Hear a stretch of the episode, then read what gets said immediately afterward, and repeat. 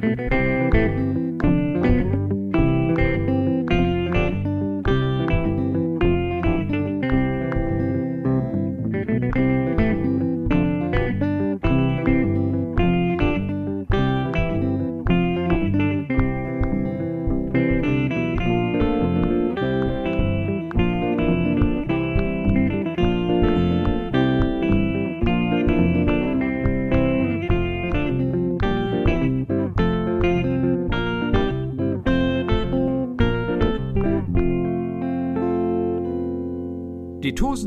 Hollywood-Schaukel.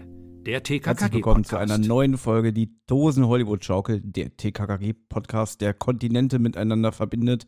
Mein Name ist Thomas Freitag. Ich sitze hier im schönen sonnigen Berlin bei minus 1 Grad und mir gegenüber auf meinem kleinen Bildschirm sitzt meine Podcast-Partnerin Anna, die wieder sehr müde aussieht, denn hier ist es 15.47 Uhr. Das heißt, dann müsst ihr neun Stunden zurückrechnen und dann wisst ihr, wie spät es bei Anna ist. Anna, wie geht's dir? Mir geht's gut, mir geht's gut, ja. Ja, auch wenn das sich so anhört, als wäre es irgendwie schlimm oder so, dass wir jetzt so früh aufnehmen, aber es ist nicht schlimm. Also ich, keiner das, Sorgen machen. so war das überhaupt nicht gemeint, dass es schlimm ist, aber du siehst müde aus. Mehr habe ich nicht gesagt. Der eine oder andere wird es ja mitbekommen haben. Ich habe dich besucht. Ne? Ja, das stimmt. Ja. Ich war in Amerika, whoop, whoop, Kalifornien. Ja. Und hab mir, und hab mir mal angeschaut, wie das da so bei dir aussieht in Los Angeles. Ich muss ja sagen, dein Zimmer wirkt riesiger, als ich es hier auf meinem Bildschirm sehe. ja.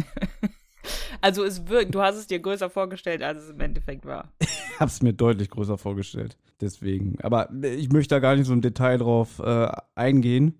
Nur ja, also ihr habt es ja mitbekommen, wenn ihr unsere Social-Media-Kanäle verfolgt. Äh, ich habe Anna in den USA besucht. Ich habe Urlaub gemacht. Das war mein erstes Mal. Also mein erstes Mal auf dem nordamerikanischen Kontingent. Mm. Kon Kontingent. okay, ich bin auch noch, ich, bin, ich muss dazu sagen, und da ist jetzt, da knüpfe ich jetzt an, ich bin nämlich auch müde, weil ich bin jetzt seit über einer Woche wieder zu Hause. Ja. Und ich komme einfach nicht in meinen Rhythmus. Dieser berühmte Jetlag. Ja.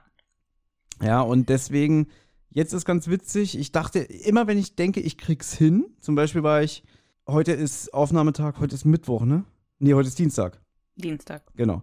Und ich bin am Samstag um 10 aufgestanden. Nee, um 13 Uhr, Entschuldigung, am Samstag bin ich um 13 Uhr aufgestanden und um 22 Uhr am Sonntagabend ins Bett gegangen. So. Bin dann gestern um 6 Uhr morgens aufgewacht und dachte, okay, jetzt kriegst du es endlich hin, weil ich muss ja jetzt, äh, ich habe jetzt die Woche wieder meinen ersten Arbeitstag. Und wollte gestern dann das Buch, was wir heute unter anderem besprechen in dieser TKG-Folge, lesen, hab mich so um halb fünf, halb sechs ins Bett dazu gelegt und bin eingepennt. Also, also 17.30 Uhr, 17 Uhr meinst du? 17.30 Uhr circa, bin dann irgendwann so bei, ja, ich hatte hier noch äh, fast alles Licht an, irgendwann aufgewacht, da war es Mitternacht. Und dann ja. dachte ich so, ja, toll, jetzt kann ich bestimmt wieder nicht einpennen hab dann, weiß ich nicht, ich glaube, ich habe dann kurz irgendwie was gezockt, was ge einen Podcast gehört und so. Und dann wollte ich, dann dachte ich, du wirst jetzt eh nicht schlafen können. Dann liest du das TKKG-Buch weiter. Ich bin wieder eingeschlafen, da war es 1.30 Uhr.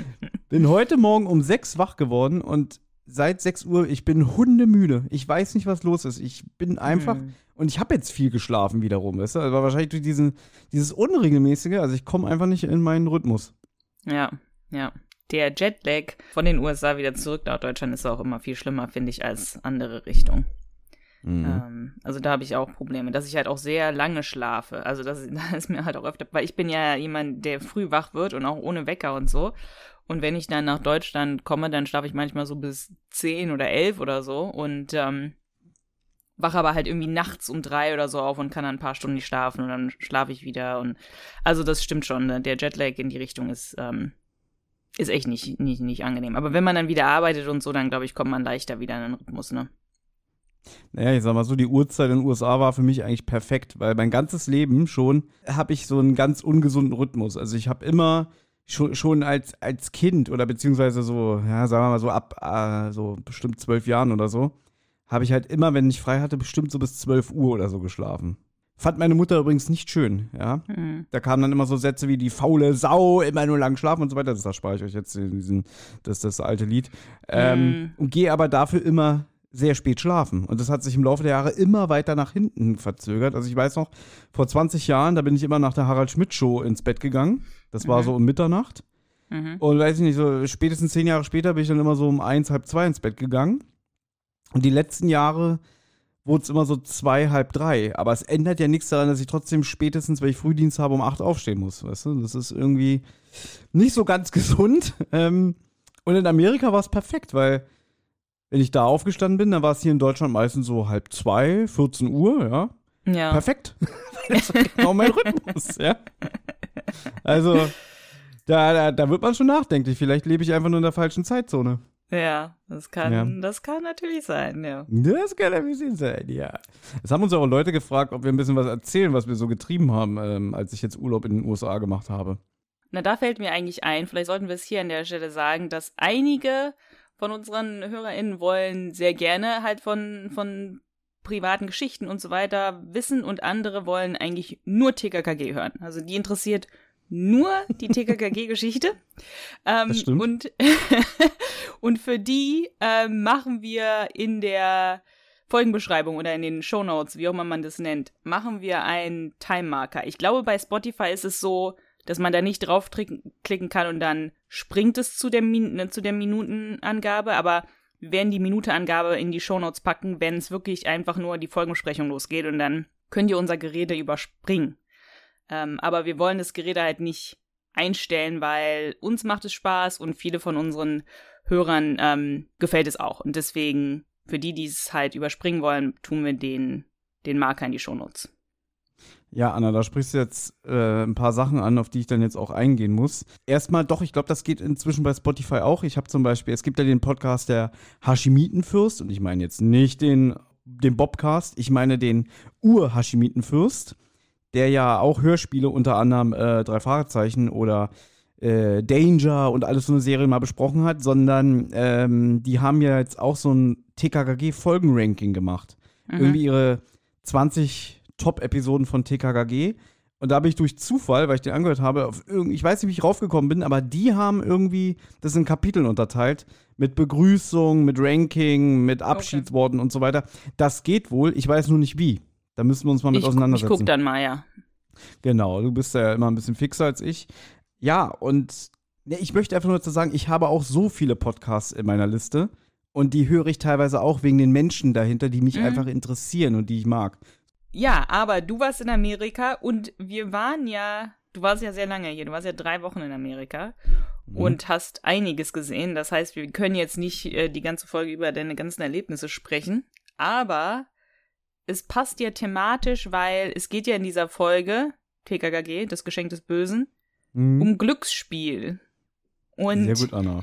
Sehr gut, weil genau daran habe ich auch gedacht. Wir waren ja in Las Vegas. Ja, wir waren in Las Vegas, unter anderem. Ja, Las Vegas muss ich sagen, wir waren, wir waren ja jetzt halt im Februar da und man hat halt gemerkt, da ist in dem Moment wenig los. Da ist nicht die Saison. Also es war ja auch arschkalt, wenn man ehrlich ist, wenn wir da auf diesem Strip, wie man das nennt, rumgelaufen sind.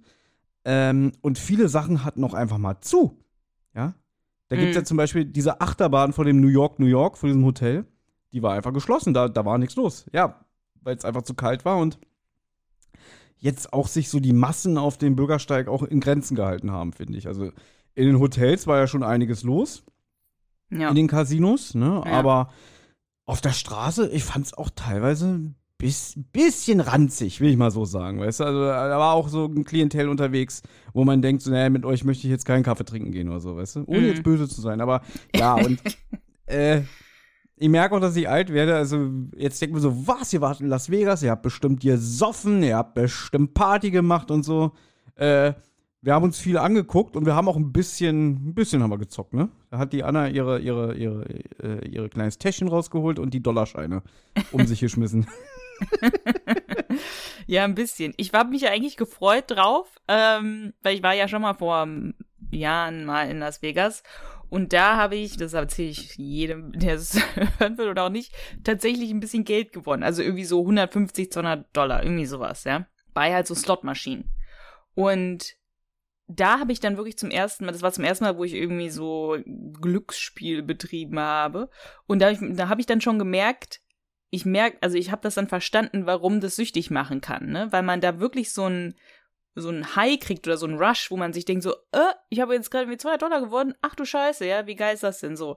Und jetzt stell dir mal vor, dass es, du gewinnst irgendwie 2000 oder weiß ich nicht, 20.000 oder so, ne?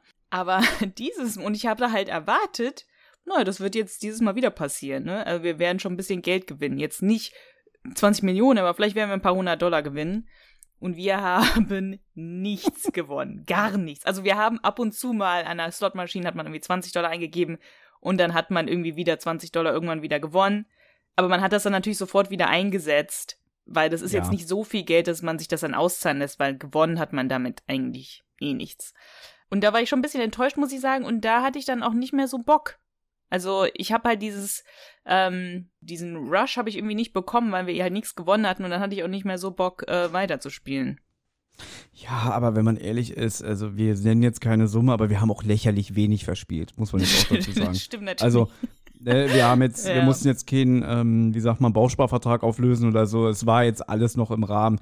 Sagen wir mal so, diese Euroscheine, die ich wochenlang mit mir rumgetragen habe, weil in Amerika man zahlt halt wirklich alles nur eine Karte. Ich habe immer zu Anna gesagt, wo kann ich denn jetzt hier mal endlich meine Euros in Dollars umwechseln? Und dann hat Anna gesagt, Thomas, die brauchst du nicht. Du hast deine Karte, deine Kreditkarte. Mhm. Und ich dachte immer irgendwie, ich wollte diese scheiß Bargeld loswerden, ja. Ähm, und in Las Vegas, also drei Tage bevor ich wieder zurückgeflogen bin, hatte ich endlich die Gelegenheit, ein bisschen was umzutauschen. Naja, und von dem, was ich da von Euro und Dollar äh, umgetauscht habe, habe ich auch fast die Hälfte wieder mit nach Hause gebracht. Also, ja. Also, wir haben jetzt wirklich nicht doll viel verspielt und ich muss auch sagen, ich habe auch gar nicht dieses Fieber gehabt. Also, ich habe eigentlich auch nur an den Slot, Slot-Machines gesessen, weil ich so dachte, jetzt ist man schon mal hier, jetzt macht man das auch, weißt du? Aber mhm. ich habe jetzt nicht diese Euphorie und dieses Kribbeln gespürt. Gespült, ja. ja. Oh Gott. Äh, gespürt, meine Güte. Ja, unter anderem, das ist eigentlich wirklich eine wunderbare Überleitung, Anna, jetzt zu der eigentlichen Folge, ne? Ja. Ähm, ich denke mir mal, wir werden ja bestimmt auch in zukünftigen Folgen öfter mal erzählen, wie ich es in den USA fand, aber ich probiere das mal in, in den berühmten drei Worten zusammenzufassen, mhm. wie ich meinen Urlaub fand. Teuer, inspirierend, erholsam. Schön. Oder? Ja. was es losging mit teuer, habe ich gedacht, okay, jetzt kommen drei negative Worte, super, Thomas. Nein. Aber du hast ja nochmal die Kurve gekriegt. Aber gerade so, ne? Na gut, billig war es jetzt nicht, Anna, ne? Also, hm. I, I've got two slices of pizza. Yes, and, uh, I got uh, 48 dollars. What? so, entschuldige bitte, ja. Ja. Aber Los Angeles ist teuer, also das, das ja. stimmt schon. Aber schön. Sehr, sehr schön. Das muss ich ja zugeben. Was ich auch zugeben muss, ist, dass wir heute erneut einen, ja, ich würde mal sagen, TKKG-Klassiker besprechen, oder? Ja. Mir ist aufgefallen, dass wir schon sehr viele Folgen aus dem 30er-Bereich besprochen haben. Jetzt gerade unsere letzte Folge mit Christian Rodenwald. Mhm. Äh, da haben wir ja die weiße Schmugglerjagd besprochen, Folge 38. Heute gehen wir zwei zurück, machen die 36. Und ja, du weißt ja, das alles hier startete mal mit der rasenden Hängematte, Folge 35, die Nacht mhm. des Überfalls. Ja, also mhm. wir halten uns sehr viel hier auf. Also da sind wirklich gute Folgen bei, muss ich sagen. Ja, sind die Folgen, die du dir mal aussuchst. so, na Moment, äh, die, die weiße Schmugglerjacht, äh, das war ja ein mehr oder weniger ein Abkommen, ja. Ja, ja, gut, klar, ja, die hat sich, die hat sich Christian gewünscht, ja. Höre ich da jetzt schon so wieder so ein bisschen Kritik raus? Nein, ich sage nur, das sind die ja? Folgen, Diese Folge hast du dir ja auch ausgesucht. Ich will, ist richtig. will es nur sagen, das ist, das ist deine, das ist, weil wir wechseln uns ja meistens ab, ab und zu gibt's mal Abweichungen, aber wir wechseln uns ab, dass wir uns Folgen wünschen, die wir gerne besprechen wollen und diesmal durftest du dir eine Folge aussuchen. Ähm, und du hast dir diese ausgesucht. Möchtest ja, wurde du. auch mal wieder Zeit, weil ich weiß gar nicht, wann ich die letzte wirklich aussuchen durfte. Ja, ist ja, ist ja, ist ja gut. Gut. Ja, was gibt es dazu zu sagen? Ähm, die Vorlage ist das Taschenbuch Nummer 5. Erschien im Sommer 1984. Ja, die Hörspielnummer trägt die 36. Gibt es auch unterschiedliche Angaben. Entweder 1984 oder 1985 erschienen. Und hat eine Länge von circa 35 Minuten. Autor ist mal wieder Stefan Wolf. Und ja, wir können ja mal kurz das Cover besprechen. Das machen wir eigentlich so gut wie nie.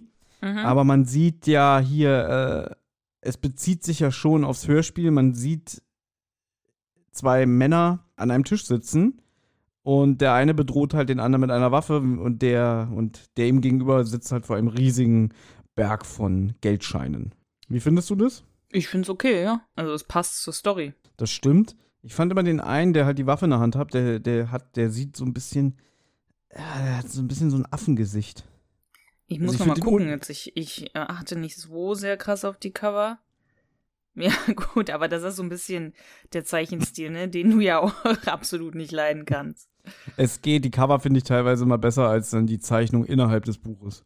Hm. Mir ist auch aufgefallen, dass wir schon ziemlich viele Hörspiele von diesen kurzen, äh, knackigen Geschichten besprochen haben. Also wir nehmen immer diese, diese Mhm. Taschenbuchvorlagen, weil hier ähm, die Nacht des Überfalls war ja auch ein Taschenbuch. Deswegen, die besprechen sich so schön. Ja, ist aber irgendwie nur ist Zufall, ne? Also, Das ist wirklich Zufall, das stimmt, ja. ja. Aber was hältst du denn von dem Titel? Das wollte ich dich mal fragen, weil es ist ja eigentlich ein.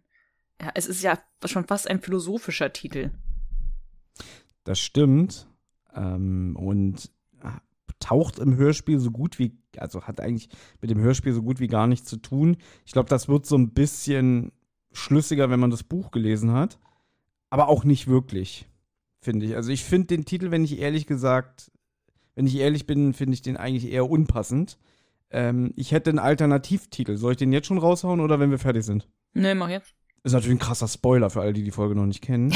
Also, ich würde die Folge nennen Immer Ärger mit Alfred. Ja, es ist kein schlechter Titel, aber es ist absolut kein TKKG-Titel. Ja, na gut, aber es gibt auch TKG-Titel mit Vornamen. Ich sag nur Max und Anna, ein diebisches Paar.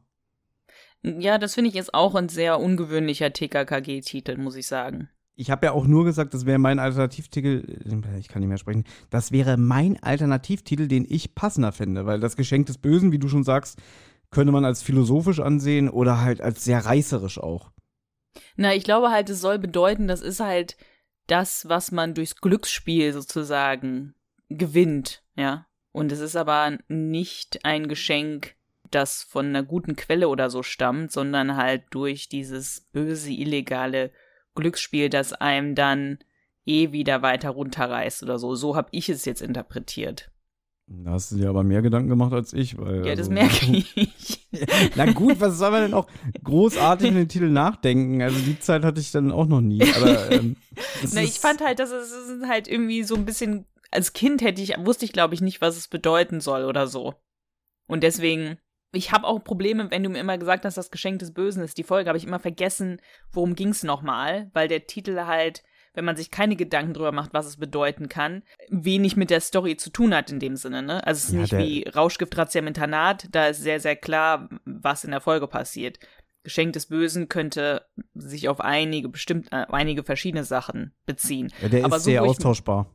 Das Ja. ist, das kannst du auf viele Folgen anwenden als Titel und hier finde ich ihn auch ja eher unpassend. Das stimmt. Hm. Ich weiß nicht, ob ich ihn unpassend finde. Jetzt so, wo ich es mir so erklärt habe, dass er vielleicht das Geschenk des Bösen damit, das ist halt eine, eine andere, eine Metapher für Geld durchs Glücksspiel, finde ich eigentlich ganz interessant. Okay, ich verstehe. Hm. Ja, wollen wir gleich in die Hörspielhandlung rein? Ja, gerne. Gut, dann Anna, ich lehne mich zurück, ich lausche dir und trinke einen Schluck Tee. Na gut. Na gut. Wir sind auf dem Schulhof. Jedenfalls hört sich das so an im Hintergrund. Und Gabi kommt auf den Rest von der TKKG-Bande zu und sagt auch sofort, wir haben einen neuen Fall. Und ähm, zwar erzählt sie, dass der Bruder von ihrem Lehrer Axel, Axel Eggebrecht, spielsüchtig sei und in illegalen Spielhöllen halt sein ganzes Geld verliert. Und Axel, also hat halt Herrn Glockner gefragt, ob er mal die ganzen illegalen Spielhöllen dicht machen könnte. Karl ist hier sehr präsent in der Folge. Also wirklich noch präsenter ist er, glaube ich, dann erst wieder ähm, bei der Skelettbande, habe ich das Gefühl. Weil er erklärt sofort, was Spielsucht ist, was für ein Glücksspiel illegal ist, welches nicht. Und was ich sehr interessant finde, ist, dass er weiß genau, wie viele Spielenhöllen in der Stadt illegal sind. Ne? Also über 30 sind ja illegal sogar, deswegen der Glockner kann die ja alle gar nicht schließen, wo ich mir denke, wenn die illegal sind, woher Mhm. weißt du denn so genau, wie viele es gibt? Ähm, das fand ich Ja, das kann- interessant. Das kann ich dir sagen, im Buch steht das nämlich so, da, da erzählt er halt ein bisschen mehr. Hm? Und da sagt er, Hier in der Stadt, das las ich jüngst, soll es 25 illegale Casinos geben und 60 Zockertreffs. Also anscheinend stand es in der Zeitung. Ah, okay, gut. Na gut, dann, ja. dann ist, macht's mehr Sinn. Ja, aber gut, du hast schon recht, im Hörspiel wirkt es so wie der, der haut irgendeinen Fakt raus und denkst du, ja, woher weißt du, woher weiß der das, ne? Ja. Das stimmt schon, ja. Ja, die treffen sich im Buch am Nabel und der Nabel ist halt, äh, das finde ich auch immer wieder schön, wie, wie der Stefan Wolf hier einen so klar machen will. Warte. Sie trafen sich am Nabel, wie ein verkehrsreicher Knotenpunkt der Großstadt im Volksmund heißt.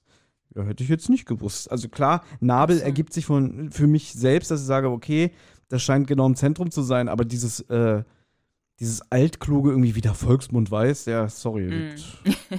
Ach so, mhm. also ich habe für mich im Hörspiel, im Hörspiel wird es nicht genau erklärt, glaube ich. Aber ich hatte das Gefühl, sie wären auf dem Schulhof. Aber es ist eigentlich auch egal, wo sie sind. Ja, ich, ich habe das aber auch so verstanden. Und hier setzt sich ja etwas fort, was schon ganz am Anfang der Serie so zaghaft begann. Ich sage jetzt nur mal das leere Grab im Moor. Da, Gabi ist ja immer so die Zuträgerin.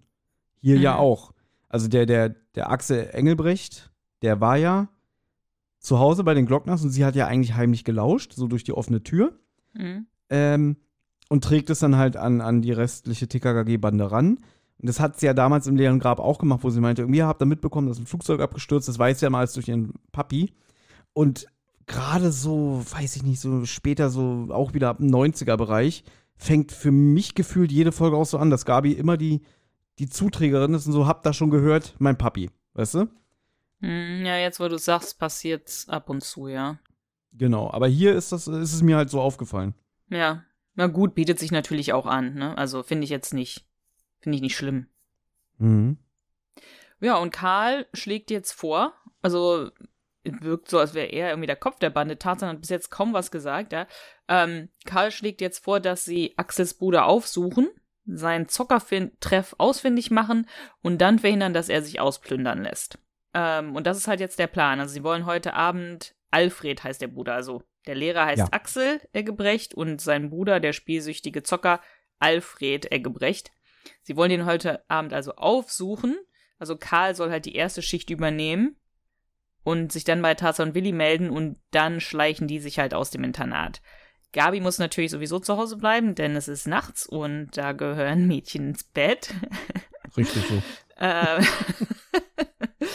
ich finde halt hier in der ganzen Szene, ich finde es halt witzig, wie sich diese, diese Kinder anmaßen, einen erwachsenen Spielsüchtigen irgendwie von der Spielsucht zu befreien, indem sie einfach verhindern, dass er mal sein ganzes Geld verliert oder so, ne? Irgendwie in einem Zockertreff.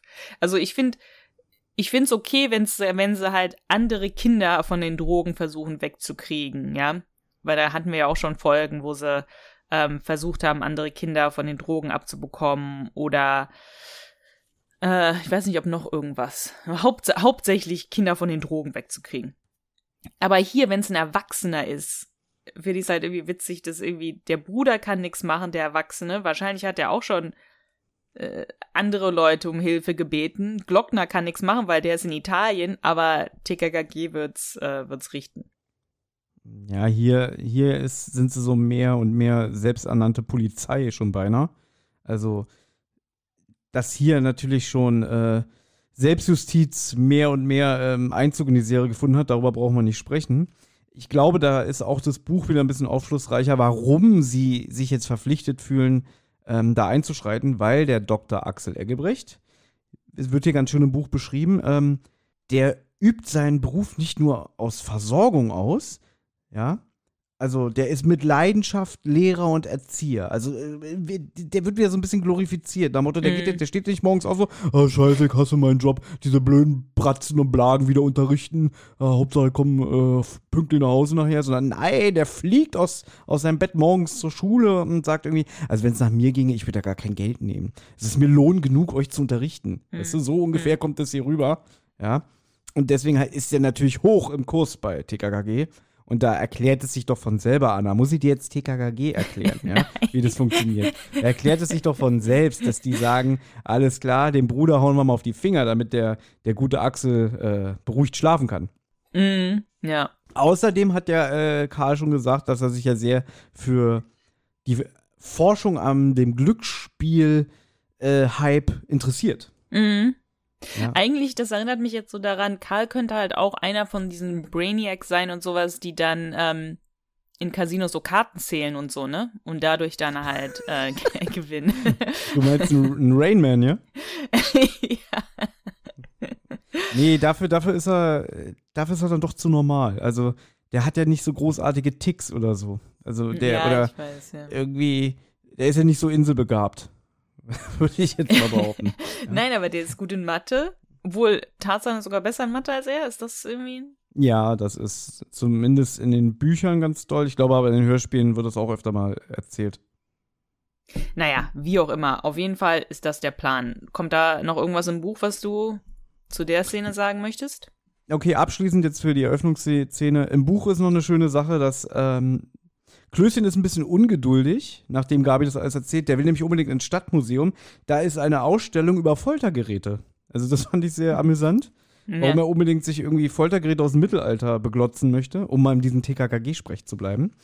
Ähm, und, das wird später wichtig für unsere Kategorie, wie nützlich war Karl, im Buch ist Karl sowieso, der benimmt, äh, der übernimmt komplett die Beschattung von dem Axel. Nee, von dem Alfred. Ich komme mal durcheinander. Äh, der lauert nämlich erst vor dem Haus auf, wo die beiden Brüder wohnen. Das sind übrigens Stiefbrüder, Mm, okay. laut Buch. Ja, das kommt im Hörspiel auch nicht so rüber. Und es ist auch wieder mal, ist mal wieder ein eisekalter Winter und dann verfolgt er den halt bis zu dieser Spielhölle und wartet da. Aber das macht er im Buch auch, im, im Hörspiel auch. Ja, aber im Buch ruft er dann auch irgendwann äh, im Internat an und sagt dann irgendwie so, ah, ich muss mal kurz den Tarzan sprechen, ich will mit ihm eine Mathehausaufgabe abgleichen. Und dann informiert er, dann informiert er die, wo die hin müssen, weil im Hörspiel kommt es so rüber, dass das Willi und, und Tarzan genau wissen, wo sie hin müssen. Nee, der Erzähler sagt es. Der Erzähler sagt es, dass Karl jetzt in der zweiten Szene, jetzt fängt erstmal der Erzähler an und da sagt der Erzähler, dass Karl Tarzan anruft im Internat und ihm sagt, Ja. dass Alfred zu seinem Zockertreff gegangen ist und wird da wohl die Adresse sagen. Also es wird schon erwähnt. Okay, apropos nächste Szene, Anna. Wollen wir Hm. diese Szene? Da brauche ich ja eigentlich gar keine Notizen für. Wollen wir vielleicht zu einer der in meinen Augen denkwürdigsten Szenen äh, in der TKKG-Welt kommen? ja? Ja, gerne. Du darfst sie gerne erzählen. Also, es ist so, dass natürlich jetzt Willi und Tarzan aus dem Internat fliehen müssen, um sich dahin zu begeben. Kennen wir schon. Müssen. Naja, Ja. naja, du weißt, was ich meine. Ausbüchsen. Ja. Ausbüchsen, sehr schönes Wort. ähm, äh, das Leben die 80er. So. Und wir, wir kennen das schon. Normalerweise über, machen sie das über eine Strickleiter und sie begeben sich dann raus auf dem Flur, aber dann wird auch schon von Klößchen gesagt so, Psst, wir müssen aufpassen, Assessor Langbein äh, treibt hier sein Unwesen. Und ähm, die, die sehen dann auch schon oder sie hören, dass er sich, der, der macht nochmal eine Runde und geht dann die Treppe hoch. Und dann fliehen die quasi in den Waschraum, ins Badezimmer, begeben sich so in die Kabinen von den Toiletten, ziehen sich schnell aus, schmeißen dann die Klamotten und die Strickleiter durch die Fenster, falls jetzt dieser Assessor kommt und, und die kontrolliert, damit er nicht sagt, so, äh, ihr seid in euren Straßenklamotten, was habt ihr vor? Ja. Ich muss auch gleich mal dazu sagen, dass im Hörspiel der Assessor viel, viel sympathischer rüberkommt, allein durch den Sprecher Michael Hark.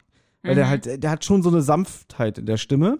Ja. Und im Buch ist es wieder so ein verkorkster, äh, äh, komischer Pauker, weißt du, der auch so die, die Mhm. Fresse verzieht und streng ist und weiß ich nicht, so eine typische Stefan Wolf-Zeichnung von einem Charakter. Und die hören den ja dann auch, wenn die im Badezimmer sind. Und dann hörst du ihn schon irgendwie so an, wie er eine Tür öffnet und so, na, raucht hier auch keiner? Ja. Entschuldigung. Erzähl du mal. Ja, und dann sagen die Kinder halt so, nein, wir rauchen wirklich nicht. Nur Volkers Füße stinken so. Und der Lehrer so, oh so, okay, ja, das ist die Erklärung. Aber das auch sagt irgendwie. Achso, na denn. das ist schon mal der erste Brüller. So. Und ja. dann kommt er in das Badezimmer rein, weil er halt mitgekriegt hat, da sind da noch welche. Und ich finde, aber im Buch ist es auch so, dass der halt merkt, Moment mal, im Adlernest ist keiner. Und dann geht er ins Badezimmer. das Ah, kommt okay. auch nicht so rüber. ja und dann geht er rein so, Peter Carsten, Willi Sauerlich, ihr raucht. Ne? Und jetzt kommt er wieder. Jetzt kommt da wieder der Klugscheißer vom Herrn. Herr Assessor. Also, ich wird so, das ist auch so herrlich im Buch ich bin beschrieben. Leistungssportler, ich rauche nicht, ja, so, ne? Mhm. Und weiter? Ähm, ich weiß nicht mehr genau, was er sagt. Ähm, ne, ich bin Leistungssportler, ich mache Rennen, Rennradfahren, äh, Laufen, äh, was macht er noch? Kampfsport und sowas. Er würde sich jetzt nicht äh, seine Lunge damit kaputt machen oder so. Ich weiß Okay. nicht genau, was er sagt. Pass auf, dank, danke für, für das Zeitschinden, bis ich die Stelle im Buch gefunden habe. Ich bin ja absolut gegen die Vergiftung der Lungen mit Teersoße und Nikotin, dachte Tim. Klar bin ich das, weil dieses Stinknudelgepaffe Zwergenwuchs nach sich zieht, sowie Blutarmut, Gehirnleere und Muskelschwund. Also allein schon wieder diese Ausdrucksweise ist, ist der Hammer, ja. Hm. Und so ungefähr sagt er das dem dann auch, ja. Ich bin als sehr sportlich bekannt. Ich verabscheue Nikotin genauso wie Sie. Mit diesem Genussmittel Smog in den Lungen würde ich niemals meine Leistung bringen. In Judo, Leichtathletik, Volleyball und Radrennen. Schon krass, was er alles macht, ne?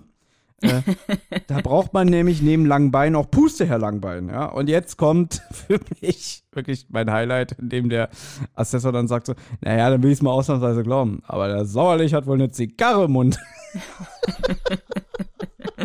Ja, das Und- ist wirklich eine deiner absoluten Lieblingsstellen. Als wir uns erst, als wir uns nur vor zwei Jahren jetzt schon äh, kennengelernt haben, da äh, war das eins der ersten Sachen, die du mir, glaube ich, gesagt hast, die du bei TKKG äh, liebst. Und zwar diese Stelle.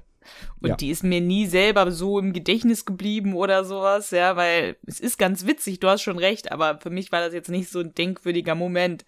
Ähm, naja, Willi ist halt ein, ein reicher, äh, reicher Schnösel, sage ich jetzt mal. Ähm, und die puffen ja gerne mal eine Zigarre anstatt irgendwie nur äh, Zigaretten. Ja, aber findest du nicht, dass an, auch anhand, wie der das sagt, also der Sprecher, das klingt ja auch so ein bisschen ironisch, beziehungsweise Ja, ein bisschen ja. so, so kumpelhaft scherzend, ne? Das klingt ja. Ja. jetzt nicht so streng, oder es sei denn, es stinkt wirklich so in diesem Badezimmer so dermaßen, dass er sagt so, der raucht doch eine Zigarre, weißt du, so. Äh, könnte jetzt natürlich auch auf Willis Körperpflege hindeuten, aber ich, für mich klingt das wirklich so wie ein bisschen, naja gut, ich glaube dir, aber der Sauerlich, der hat aber bestimmt eine Zigarre im Mund, ne? Also, ich finde es schon so ein bisschen sympathisch auch, dass er auch, merkt, ja, so, so ein bisschen kumpelhaft und, und lustig. Und äh, Klößchen springt auch gleich darauf an, so, nein, ich bin dafür bekannt, äh, dass ich Schokolade mag, aber das so ein Zeug im Mund nie, nie, nie. Und dann sagt er auch so, alles klar, jetzt geht mal hier, jetzt geht doch mal ins Bett. Ne? Fragt sich noch, warum habt ihr keine Hausschuhe an? Aber wirklich, ich finde, der ist sehr sympathisch. Und im Buch wirkt der wieder nicht so. Mhm. Ja, ja. Es ist, eine, es ist eine sehr, sehr schöne Szene, ja. Weil die ist witzig, äh, die ist ein bisschen locker, die ist auch ein bisschen spannend, äh, erwischt er sie und so. Es ist eine schöne Szene und der Lehrer ist gut, ja. Ich glaube auch, der kennt doch, TKKG sind doch bekannt dafür, dass sie gegen Drogen, gegens Rauchen, gegen Alkohol sind. Das wird der auch schon mitbekommen haben. Deswegen wird er denen das schon glauben. Ähm, und deswegen glaube ich halt auch, dass er da eher so ein bisschen Witze mit denen macht.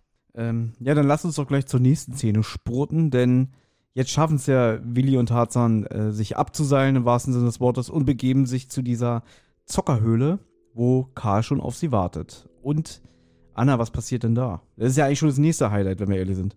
Ja, das ist eigentlich, ich finde, das ist die beste Szene in dem Hörspiel. Es ist ja kein, es ist ja ein illegaler Zockertreff. Das heißt, es ist jetzt kein Casino in dem Sinne, wie man sich das vorstellt, sondern es ist halt ein altes Haus, in dem der Alfred da halt illegales Glücksspiel betreibt. Sie treffen da halt auf Karl und sie sehen da halt am Haus ist so eine verrostete, alte, wackelige äh, Feuerleiter. Und an der möchte Tarzan jetzt halt hochklettern und dann durchs Fenster schauen und gucken, was da abgeht. Ne? Ich finde es eigentlich auch irgendwie witzig, weil ich weiß nicht, ob Tarzan irgendwie erwartet hätte, dass Willi mitkommt, weil Willi ist direkt so, mein Leben werde ich jetzt nicht für den Eggebrecht aufs Spiel setzen. Ich glaube, er meint, indem er auch auf diese Leiter hochklettert, ne? Weil ansonsten, warum würde der das sagen? Willi ist sowieso sehr anti in dieser Folge. Ähm, und Karl hält ihm dann eine Standpauke und sagt halt auch irgendwie, wäre es nicht für Axel gewesen, wärst du sitzen geblieben letztes Jahr und so und das schuldest du dem und so weiter. Mhm. Ähm, also Karl hält auch sehr, sehr viel auf den, auf den Axel, habe ich das Gefühl. Viel mehr als, als Willi. Willi sagt dann, ähm, ja, okay, okay, ich schweige wie ein erkalteter Schokoladenpudding. Aber Karl möchte mitkommen. Und das ist ja jetzt das eigentliche Highlight dieser Folge. Denn das hätte, glaube ich, keiner erwartet. Tarzan auch nicht und ist äh, schockiert. Ja, ähm, Tim sagt übrigens sehr oft, äh, das haut mich um. Ja, ist mir jetzt mal ja. so aufgefallen. Hier Ja, sagt er das auch immer, dieses, das haut mich um.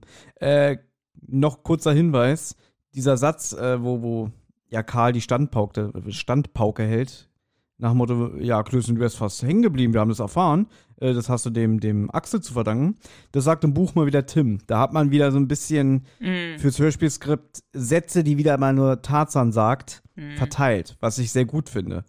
Ja. Ähm, Und, wie soll es anders sein, im Buch klettert nur Tarzan die Feuerleiter hoch. Ach so, ja. Ach so, also Karl, das ist gar nicht. Ach so, okay. Na gut, dann finde ich das ganz, ganz interessant oder das ist ja schon mm, out of character, sage ich mal, für Karl, ja, dass er das macht. Das wäre eigentlich ganz schön gewesen, wäre das auch im Buch, aber gut, ich find's, ich find's schön, dass Karl halt sagt, äh, nein, ich komme da mit und so und hast du etwa Angst oder sowas? Ich gehe jetzt und ähm, ich möchte halt was über, also der ist anscheinend sehr Glücksspiel besessen, dass er so viel vom Glücksspiel lernen will, dass er halt äh, sich das aus nächster Nähe, ich weiß nicht mehr, wie er es nennt, halt so ähm, in Echtzeit Studien, sozusagen anschauen. Ja, will. Studien vor Ort betreiben, ungefähr so in dem Genau, Dreh. ja. Ja. Und er sagt ja dann auch so, wenn du jetzt nicht mitkommst, Tarzan, dann gehe ich halt alleine. Ja. Und da finde ich dann auch, das ist auch wieder sehr schön, dann sagt ja Tarzan, na, nimm dir mal ein Beispiel, Klößchen, ne? Und dann sagt der, keiner weiß so viel über Schokolade wie ich. Ist das etwa nichts? Und dann sagt Tarzan, das ist was. Und da weiß ich auch nicht, verarscht er den oder meint er das ich ernst? Es auch nicht. Ja? Weil es klingt schon so wie, ja, okay, komm, du hast ja recht, äh, weißt du, oder so. Aber, ja, das ist schon was, ne? Ja, auf jeden Fall, sie machen es, sie klettern jetzt diese rostige Leiter hoch und man kann halt da sehen, der Bruder von dem Axel, der Alfred, sitzt in so einem äh, Hin Hinterzimmer, wie man sich halt auch vorstellt, ne? bestimmt alles verraucht und äh, erwachsene Männer und ja, der ist am Verlieren. Die anderen Männer haben alle schon so relativ viel Geld vor sich aufgehäuft. Im Buch ist es dann halt auch so, dass ein paar rausgehen. Eigentlich sitzt er im Buch nur mit einem alleine noch da. Äh, und im Hörspiel wird dann halt auch gesagt, irgendwie, ja, was macht er denn jetzt? Er unterschreibt einen Schuldschein. Macht er im Buch nicht, macht er nur im Hörspiel. So, und dann zückt er eine Waffe, der Alfred, fängt an, das Geld in eine Tasche zu, ja, so zu befördern, zu packen, danke, und geht dann mit dem Rücken zum Fenster mit der Waffe nach vorne hin, will halt durchs Fenster fliehen und, und Tarzan sagt dann halt, der weiß nicht, dass wir hier sind, der merkt es nicht. Und Tarzan greift dann ein. In dem Moment, wo das Fenster aufgeht, also im Buch ist es auch wieder ein bisschen schöner, hält er dem so seine Finger in den Rücken, dass er denkt, es ist eine Waffe. Mhm. Ja, und sagt ihm dann halt, ergeben Sie sich äh, und, und ähm, wir sind hier und äh, dann sagt er auch so, das, das, das war doch nur ein Spaß. Finde ich auch sehr schön, ne? wie er gleich so, wie der Typ gleich fast anfängt zu weinen. ja. Und Tarzan macht halt klar, das Geld bleibt hier und du kommst jetzt mit. Und dann hört man auch schon vor der Tür wie probieren einige Männer reinzukommen, denn der Alfred hat vorher die Tür abgeschlossen. Und jetzt wieder Aber die. Nicht verstanden, ja? warum? Also, weil es ist ja irgendwie so, wird ja im Hörspiel gesagt, der holt eine Pistole raus, dann schließt er die Tür ab und dann nimmt er das Geld und dann will er sich, glaube ich, so hinterrücks, macht er irgendwie so das Fenster auf und will dann irgendwie wie hinterrücks raus aus dem Fenster entfliehen, indem er weiterhin die Pistole auf die Leute im Raum zielt. Aber warum hat er denn die Tür abgeschlossen? Hat er den ja, Schlüssel Tür behalten oder was, damit die Leute nicht rauslaufen können? Die Tür schließt er ab, weil ja welche rausgegangen sind im Buch und dann ist er ja eigentlich alleine mit dem einen, damit die so. nicht zur Hilfe, damit der nicht um Hilfe schreit und die kommt zurück. Ah. Ja. Okay. Weil einer, einer alleine mit einer Waffe lässt sich besser bedrohen als drei oder vier, ist ja klar, weißt du? Mhm. Und dann hält mm. er den ja noch im Schach, wenn er dann äh, mit dem Rücken zuerst zum Fenster geht, weißt du? Aber was für ein Plan. Dann klettert er die Feuerleiter runter. In derselben Zeit können die Typen ja, die ja draußen vor der Tür ausgesperrt sind, auch einfach runterlaufen im Haus und ihn dann unten abfangen. Ja, aber die raffen das nicht. Also die sind nur erpicht okay. darauf, die Tür irgendwie zu öffnen. Naja, und jedenfalls, Tarzan macht dann dem Alfred klar, wir sind hier, um ihnen zu helfen und jetzt kommen sie mit. Und der ist dann auch schon sauer. Ja. Also, der lässt das dann Tarzan auch verbal spüren. Ja, und dann geht es halt Schlag auf Schlag. Die, die rennen die Feuerleiter runter. Klößchen hat eigentlich alles zur Flucht vorbereitet, sage ich jetzt mal. Ja, und dann begibt sich das Vierergespann zur Wohnung von Axel. Eigentlich ja wie eigentlich? Die haben ja eigentlich ihre Räder, die TKKG. Oder TKK, aber Axel hat ja. Nee, Alfred hat. Alfred hat ja kein Rad. Der rennt. ja? Das wird sehr schön im Buch beschrieben, dass der halt, also auch dieser Schreibstil wieder, der, der ist der Hammer. Aber jetzt muss ich das wieder raussuchen. Aber ähm, Tarzan denkt wieder sowas wie, naja, wenigstens ist er halbwegs bei Puste. Okay. ja, nicht schlecht. Ich habe mir den eher ein bisschen ähm, unsportlich vorgestellt, muss ich sagen. Nee, der ist wieder sehr hager und der hat so den Kopf ah. immer so nach vorne, so wütend ähm, gebeugt. Und hier steht's, Alfred Eggebrecht musste rennen. Zum Glück war er halbwegs auf Puste. Sie reichte bei vorgelegtem Tempo bis in eine Gegend, wo nicht an jeder Ecke ein Galgenvogel stand, sondern brave Bürger mit Waldi oder Fifi ihren Mitternachtsspaziergang unternahmen. Das Buch liest sich übrigens nur so. Das ist sehr malerisch äh, geschrieben. Also, äh, der Stefan Wolf, der hatte ja über 100 Pseudonyme. Der hat ja wirklich nur geschrieben, glaube ich, sein ganzes Leben. Ich glaube, der ist mhm. morgens um 6 aufgestanden, hat, er hat irgendwie in die Tasten gehauen, ist abends um 18 Uhr wahrscheinlich ins Bett. Ich habe keine Ahnung, ja. Und der hatte wirklich über 100 Pseudonyme und der hat, glaube ich, auch so, kennst du diese Groschenromane? Mhm. So, so Arztromane und so, meistens immer nur so, weiß ich nicht, so um die 100 Seiten. Sowas hat der, glaube ich, auch geschrieben. Und auch Perikotten und so eine Sachen. Bevor jetzt wieder irgend, äh, irgendjemand uns schreibt, so, hey, das weiß man doch, der hat das und das gemacht. Ich finde, so liest sich auch dieses Buch hier. Das liest sich so ein bisschen wie so ein schnell hingeschriebener Groschenroman. Und das meine ich jetzt nicht mal böse. Es ist erfrischend geschrieben, es ist sehr flapsig geschrieben und auch frech. Und das bietet sich, glaube ich, bei dem Format sehr gut an, weil es halt wirklich so eine, ja, wie eine Kurzgeschichte ist. Mhm. Okay. Ja, auch schön, dass Alfred halt mitläuft einfach, ne? Der könnte ja einfach sagen, nee, ich hau jetzt ab. Ach so, aber, ah nee, Tarzan hat ja seine Waffe. Obwohl, ja, egal. Man könnte da jetzt äh, das weiter auseinandernehmen, aber muss nicht sein. Sie gehen auf jeden Fall, sie bringen Alfred jetzt zu Axel. Weil die beiden mhm. wohnen ja zusammen. Und ähm, erzählen dem Axel halt alles und äh, Alfred ist natürlich ganz schön sauer und so weiter, aber Axel, ähm, was ich halt ganz schön finde, sagt halt, hast du dein Gehirn ins Pfandhaus gebracht? Ja, das war ein bewaffneter Raubüberfall, dafür kommst du ins Gefängnis. Und ähm, da behauptet halt Alfred, die Pistole sei ungeladen. Deswegen habe ich gedacht, okay, wenn die Pistole wirklich ungeladen ist, dann bräuchte er eigentlich von der Pistole, die Tarzan hat, keine Angst zu haben. Aber Tarzan sagt so, ach so, ja, in dem Fall, ja dann, tschung, lässt einen Schuss frei und sie geht los. da bin ich Tarzan aus witzig irgendwie, ja.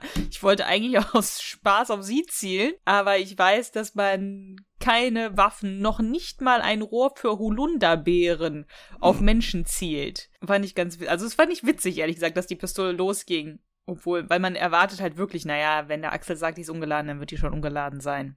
Und er zerschießt dabei die, ja, chinesische Vase von dem Axel. Das, das wird nochmal wichtig, das können wir kurz sagen. Der macht ja dann die Tür auf und der trägt ein Kimono. Der ist halt sehr ähm, asiatisch, ja, Japan-affin, Dankeschön. Ähm, und hat dementsprechend noch seine Wohnung eingerichtet. Und hat auch ein Samurai-Schwert an der Wand. Das wird später nochmal wichtig, das behalten wir im Hinterkopf. Also es ja, ist wahrscheinlich eine japanische Vase, keine chinesische Vase, weil der ist, glaube ich, nicht Asien verrückt, sondern wirklich Japan. Ja, dann ist es eine japanische Vase. Und da sagt dann auch irgendwann so aus dem Kontext heraus so Klößchen, na, vielleicht kann man es ja kleben. Und, äh, was? Was? Na, die Vase. Und da mag ich dann auch wieder, wie der Axel sagt, ach so. Und Klößchen, geht nicht? Und er so, nein. schöner, schöner Smalltalk. Ja, du sagst es schon, Tarzan ballert damit um sich und, und äh, zerstört die Vase. Und dann sagt ja der, der Alfred auch noch so,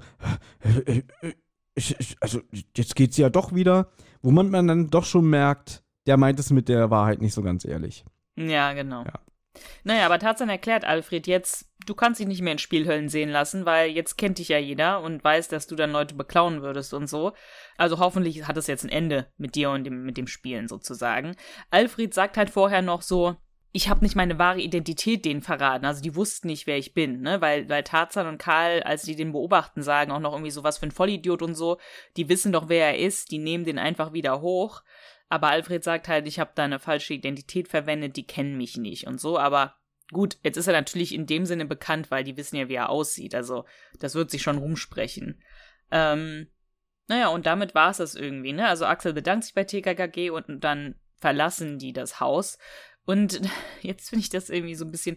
Tarzan hat jetzt irgendwie so ein Gefühl, ne, dass, also diese Zocker, die haben uns, glaube ich, gesehen und uns erkannt oder wissen, wer wir sind oder irgendwie sowas, die werden uns beobachten. Wo ich mir denke, kann ja sein, dass die die vielleicht irgendwie so gesehen haben, aber woher sollen die denn wissen, wer die sind?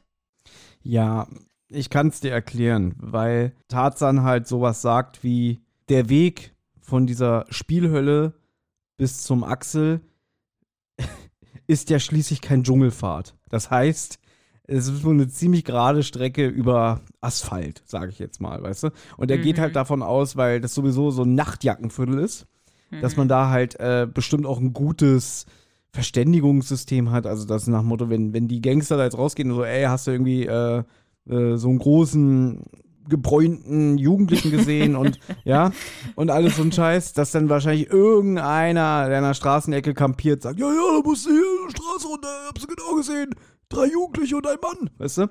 Und davon geht er aus, dass er halt sagt, irgendwie, ähm, lass mal schnell nach Hause, vielleicht wurden wir ja gesehen, ja, und okay. auch schön, dass er sagt, irgendwie, äh, na, nicht, dass wir für unsere gute Tat noch eins auf die Haube kriegen.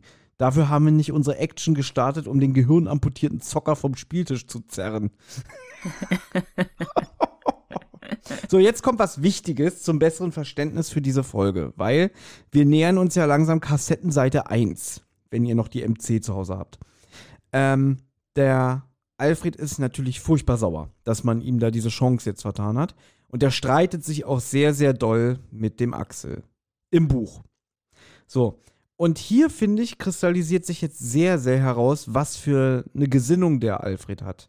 Weil der geht jetzt auf sein Zimmer und das steht auch so witzig im Buch, dass er über zwei Zimmer hat, so nach dem Motto viel zu viel für einen wie ihn, ja. Dass er da so in zwei Zimmern residiert. In okay. dem Haus von Axel, ja. Ja. Und dann, weiß ich nicht, schenkt er sich erstmal Schnaps ein und dann setzt er sich ans Fenster und jetzt kommt wie, wie so eine Art Alfred Hitchcock äh, Fenster zum Hof Hommage, weil der hat da ein Fernglas und beobachtet immer ein Haus gegenüber.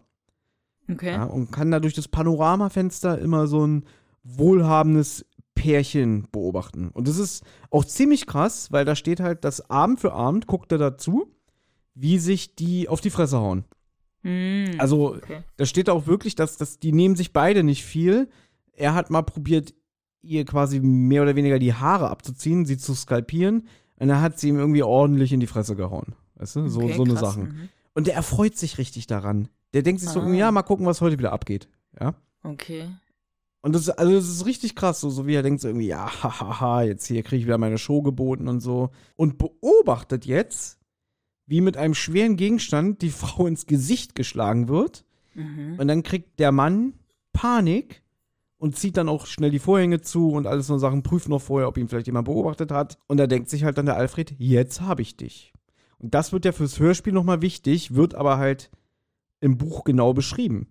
Ja, das wäre schön, weil es ist ja eine sehr, sehr kurze Folge, 35 Minuten noch nicht mal. Wäre schön, wenn das irgendwie drin gewesen wäre, muss man sagen. Auch wenn es, ja. das wäre theoretisch, glaube ich, ein Gangster-Dialog, in Anführungszeichen, eine Gangster-Szene, die der H.G. Francis ja nicht so mochte, aber wäre zum Verständnis für den nächsten Teil der Story hilfreich gewesen, muss ich sagen. Und da muss ich auch sagen, da ähm, da habe ich ein bisschen auch mein Problem mit diesem Hörspiel, weil es wirkt auch so ein bisschen wie zwei Fälle. Also, weil auch genau, das können wir jetzt gleich erzählen, denn jetzt haben wir gleich äh, TKK eine Auseinandersetzung mit diesen Gangstern aus der Spielhölle, wo sie den Alfred raus befreit haben. Und es wirkt so wie so eine eigene abgeschlossene Geschichte auf mich. Weil was dann kommt, ist ja dann auf Kassettenseite 2 und wirkt so wie eine neue Geschichte. Aber eigentlich war das jetzt wirklich nur so ein bisschen die Einführung, dass wir den Alfred kennengelernt haben. Aber wir erzählen das jetzt. Auf dem Heimweg werden TKK von einem Mercedes überholt. Und das sind dann halt wie die angesprochenen Gangster. Und ich weiß nicht, was der eine da für einen Dialekt hat. Ich glaube, der sechselt oder, oder es ist Thüringer Dialekt. Ich habe keine Ahnung. Aber äh, der zieht ganz schön ab vom Leder, ja ich finde da halt auch lustig, wenn er zu, zu Karl sagt, irgendwie, ja, du bist ja hier wohl der Anführer von eurer Poppergruppe, ja.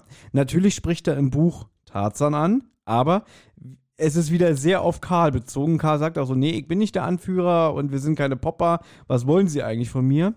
Und ja, wir haben ja hier auch manchmal so einen kleinen Bildungsauftrag. Was sind denn Popper, Anna? Du hast mir, du hast mir das eben geschickt. Ähm, ich hatte davon auch noch nie gehört. Das sind wohl Mitglieder einer deutschen Jugendkultur der ersten Hälfte der 1980er Jahre. In Österreich bezeichneten sie sich auch als Snob.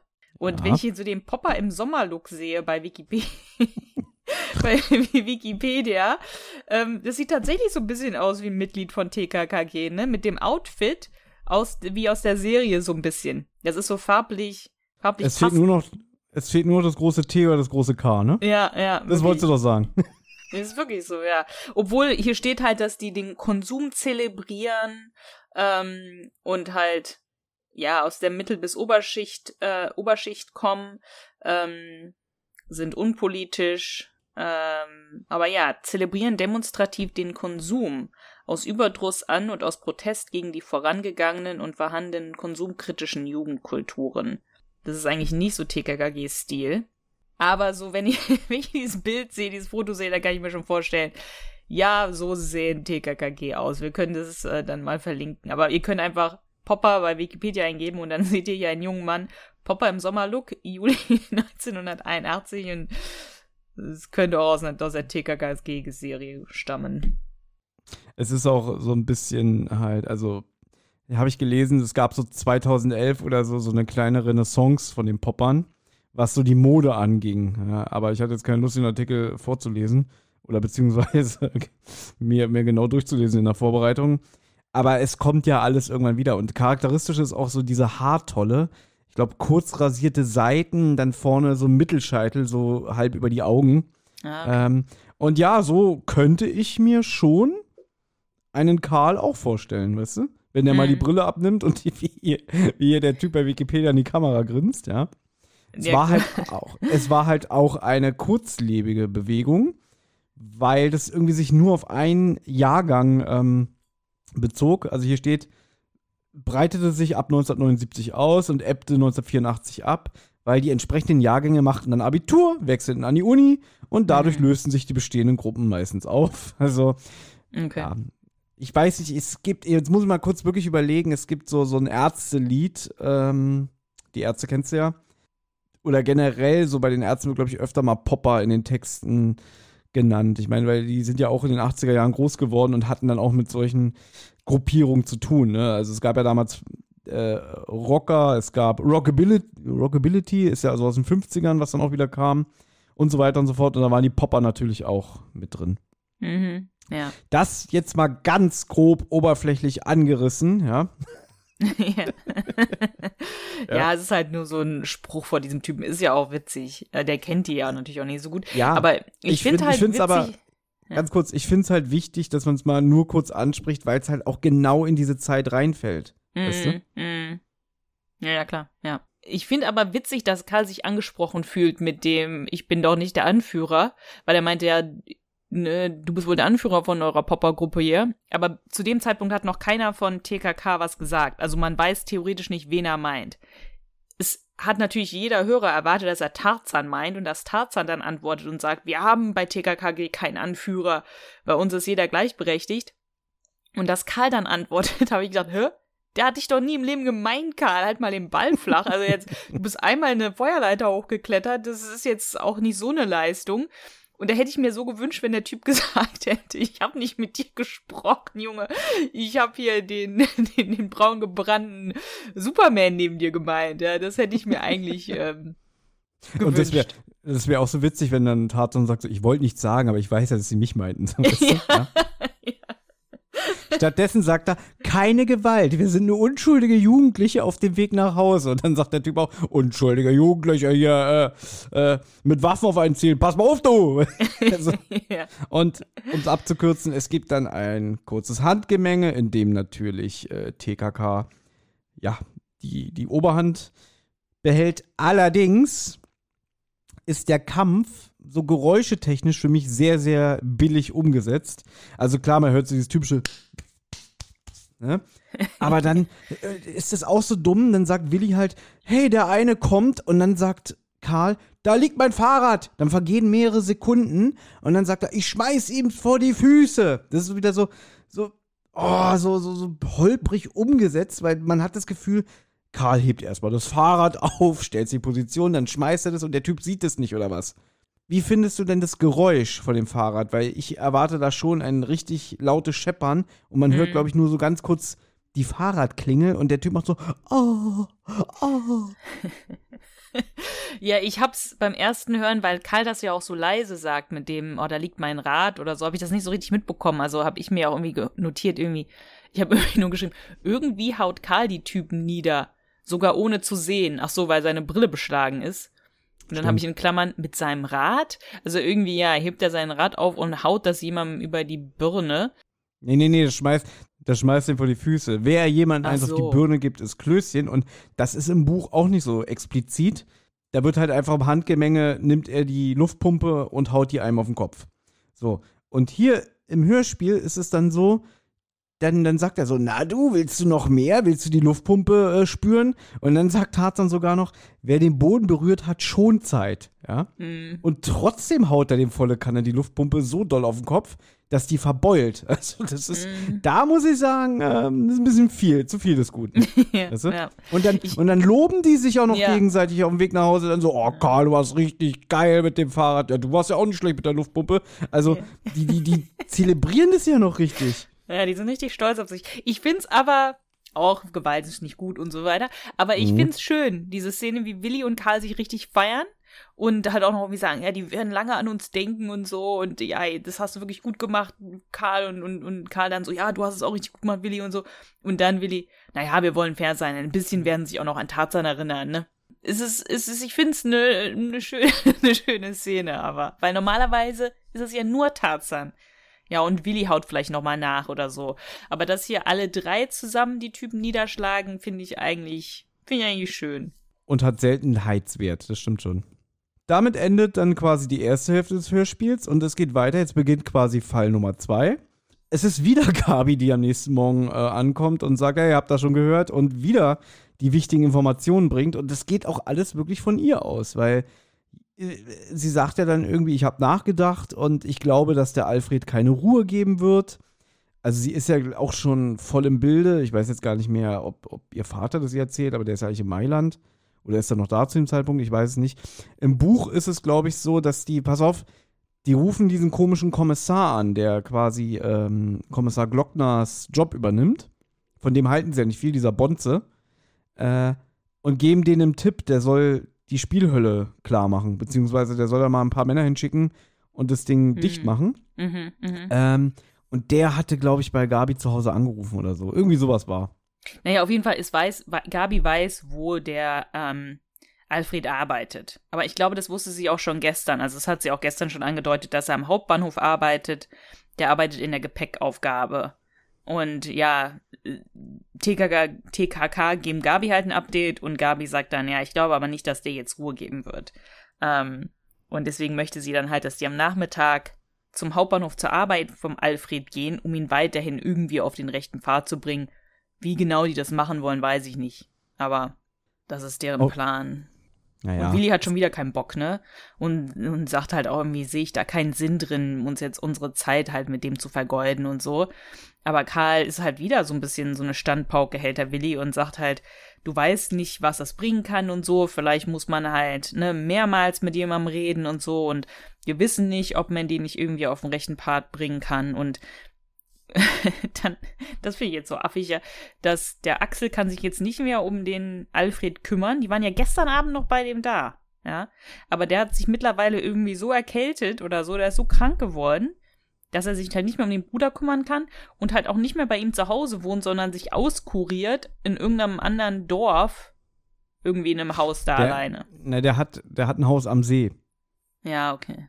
Ja, also der, der hat richtig viel Kohle. Wenn er sich auch noch äh, nicht nur ein Haus leisten kann, wo er seinen Bruder umsonst wohnen lassen kann, sondern auch noch ein Haus am See hat. Und mhm. Mensch, Anna, die sind da, wann, weiß ich nicht, um Mitternacht, um 1 Uhr sind die bei dem angekommen. Mhm. Da hat er sich halt in seinem Kimono ein bisschen verkühlt, als die dann äh, bei dem rein sind. Das darfst du nicht vergessen. Ja, jedenfalls, man begibt sich jetzt zum Hauptbahnhof. Ja, und man sucht die Gepäckaufbewahrung auf. Und hier hat mir natürlich jetzt auch ein bisschen der Konsum des Buches geholfen, weil ich gebe zu, ich habe das irgendwie beim, früher schon beim Hören immer so ein bisschen überhört. Also ja. was, was jetzt kommt. Also da, wenn du mich jetzt ohne Vorbereitung gefragt hättest, was machen die am Hauptbahnhof, was passiert, da hätte ich dir nicht sagen können. Ich dir ja, auch nicht. Das ist, ja. das geht immer so ein bisschen an mir vorbei. Aber es ist so, die sind halt am Hauptbahnhof und jetzt noch mal kurz aufs Buch einzugehen, denn in der Nacht, wo so viel jetzt gerade passiert ist, nachdem halt ähm, TKK da den Fight hatten, hat nämlich der, der Axel, nee Quatsch, Entschuldigung, der Alfred, ist dann nämlich rübergegangen und hat rausgefunden, wie der Typ heißt, der da quasi seine Frau in Anführungszeichen umgebracht hat. Weißt du? Okay. Hat dann auch noch gesehen, wie der mit seinem fetten Wagen weggefahren ist und denkt, jetzt entsorgt er die Leiche, weißt du? Und dann mhm. fragt er auch, glaube ich, noch einen Passanten, der da auch wohnt, irgendwie, wer das ist. Und der Name sagt ihm auch was, ist irgend so ein Verbrecherboss. Ähm, ja, und schmiedet dann halt den Plan. Der hat nämlich 56.800 Mark Schulden, weißt du? Der und Alfred, denkt sich, ja. der Alfred, genau. Und macht dann halt einen Erpresserbrief fertig, schmeißt ihn rein, bleibt dann noch wach und beobachtet halt, wann der, wann der Typ wiederkommt. Und ruft den dann halt auch an und sagt irgendwie, na, haben Sie schon den Brief gefunden? Nein, okay, ich rufe wieder an.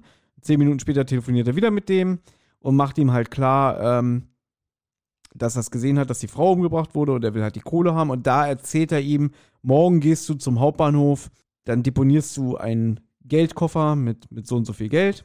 Dann streiten die sich noch über die Summe und sagt ihm dann halt, und dann lässt du dir einen Gepäckschein geben, den packst du in einen Briefumschlag und den deponierst du dann in einer Mülltonne am Ausgang.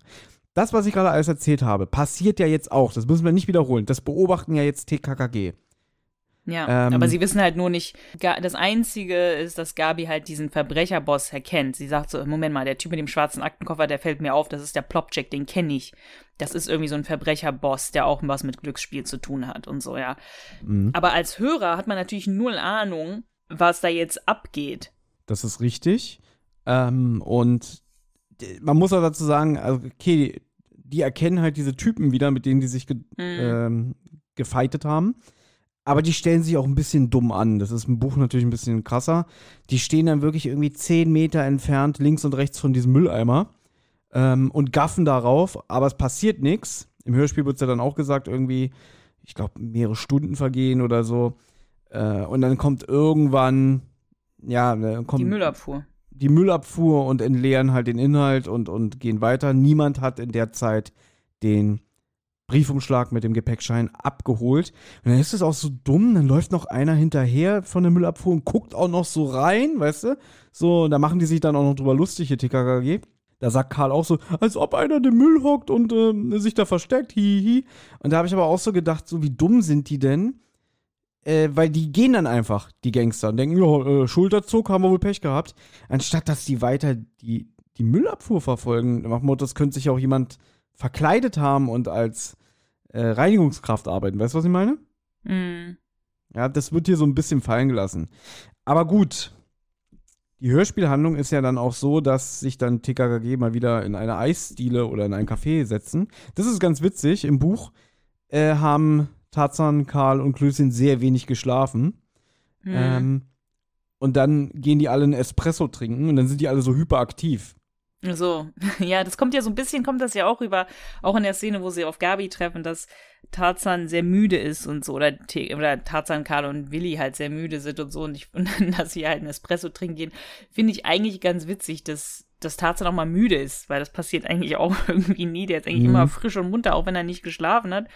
Und man merkt auch ein bisschen, dass Willi halt, ähm, ein bisschen aufgekratzt ist durch den Espresso, weil er ja auch irgendwie dann so auf den Tisch haut und sagt, natürlich und so und alle so, Willi, jetzt sei mal ruhig und so. Und Mensch, Willi, nicht so wild. Espresso. ja. Ähm, Ja. ja, ich glaube, was mich ein bisschen verwirrt an der Szene davor ist, dass es halt die zwei Typen sind, die man schon kennt. Diese, dieser Plopcheck hat halt irgendwas mit diesen zwei Schlägertypen zu tun, die man kennt. Also man selber denkt, es hat irgendwas damit zu tun, was gestern Nacht passiert ist mit den beiden Typen und dem Alfred in dem Fall. Aber das ist ja was ganz anderes. Das ist nur Zufall, dass die beiden Typen halt auch was mit diesem Plopcheck zu tun haben und dass der Alfred halt diesen Plopcheck erpressen will, weil er gesehen hat, dass der, dass der Plopcheck seine Frau möglicherweise umgebracht hat. Aber das weiß man als Hörer halt natürlich nicht. Und deswegen versucht man sich die ganze Zeit irgendwie so zusammenzureiben. Wieso wollen die dem Geld geben? Und okay, die wollen den anscheinend abfangen oder so, die zwei Schlägertypen. Aber man, man checkt irgendwie diesen ganzen Zusammenhang nicht. Und das ist, was so ein bisschen verwirrend ist. Ja, das wird natürlich im Buch ein bisschen später noch besser erklärt. Das geht im Hörspiel unter, da gebe ich dir recht. Ähm, was ich ein bisschen Hanebüchen finde, ist jetzt, wie Tarzan auf die Lösung kommt. Also, das hatten wir ja schon öfter mal, dass Tarzan, was Tarzan ausknobelt, stimmt ja dann auch, ne? Und der sagt dann auch so, Mann, waren wir blöd. Im Buch schiebt das natürlich auch auf die Müdigkeit. Da hat der Espresso jetzt auch geholfen, dass er fit wird. Dass er dann sagt, irgendwie, Mensch, wir waren so dumm, wir haben nur auf den Koffer und auf den Gepäckschein, also wir haben nur auf den Gepäckschein geachtet, aber derjenige, der Erpresser ist nicht gekommen, weil er den Koffer doch schon längst hat. Es muss Alfred sein, weil wir wissen ja von Gabi, der arbeitet bei der Gepäckaufbewahrung am Hauptbahnhof. es ist, es macht schon Sinn und so, aber es ist, es ist schwer zu folgen einfach, ja. Ja, das ist, das ist wieder ein bisschen sehr konstruiert. Also, dass sie, dass Tarzan da so drauf kommt und dass er natürlich auch am Ende recht behält, ist klar. Im Buch derweil ist wieder die Überschneidung, das fehlt halt dann auch. Und ich meine, ich beschwere mich ja immer über Gangsterdialog oder so, ne? Aber in dem Fall, du hast es schon gesagt, das Hörspiel geht so kurz, da hätte ich mir sogar gewünscht, dass man so immer zu dem Alfred rüberschaltet, was so bei dem passiert.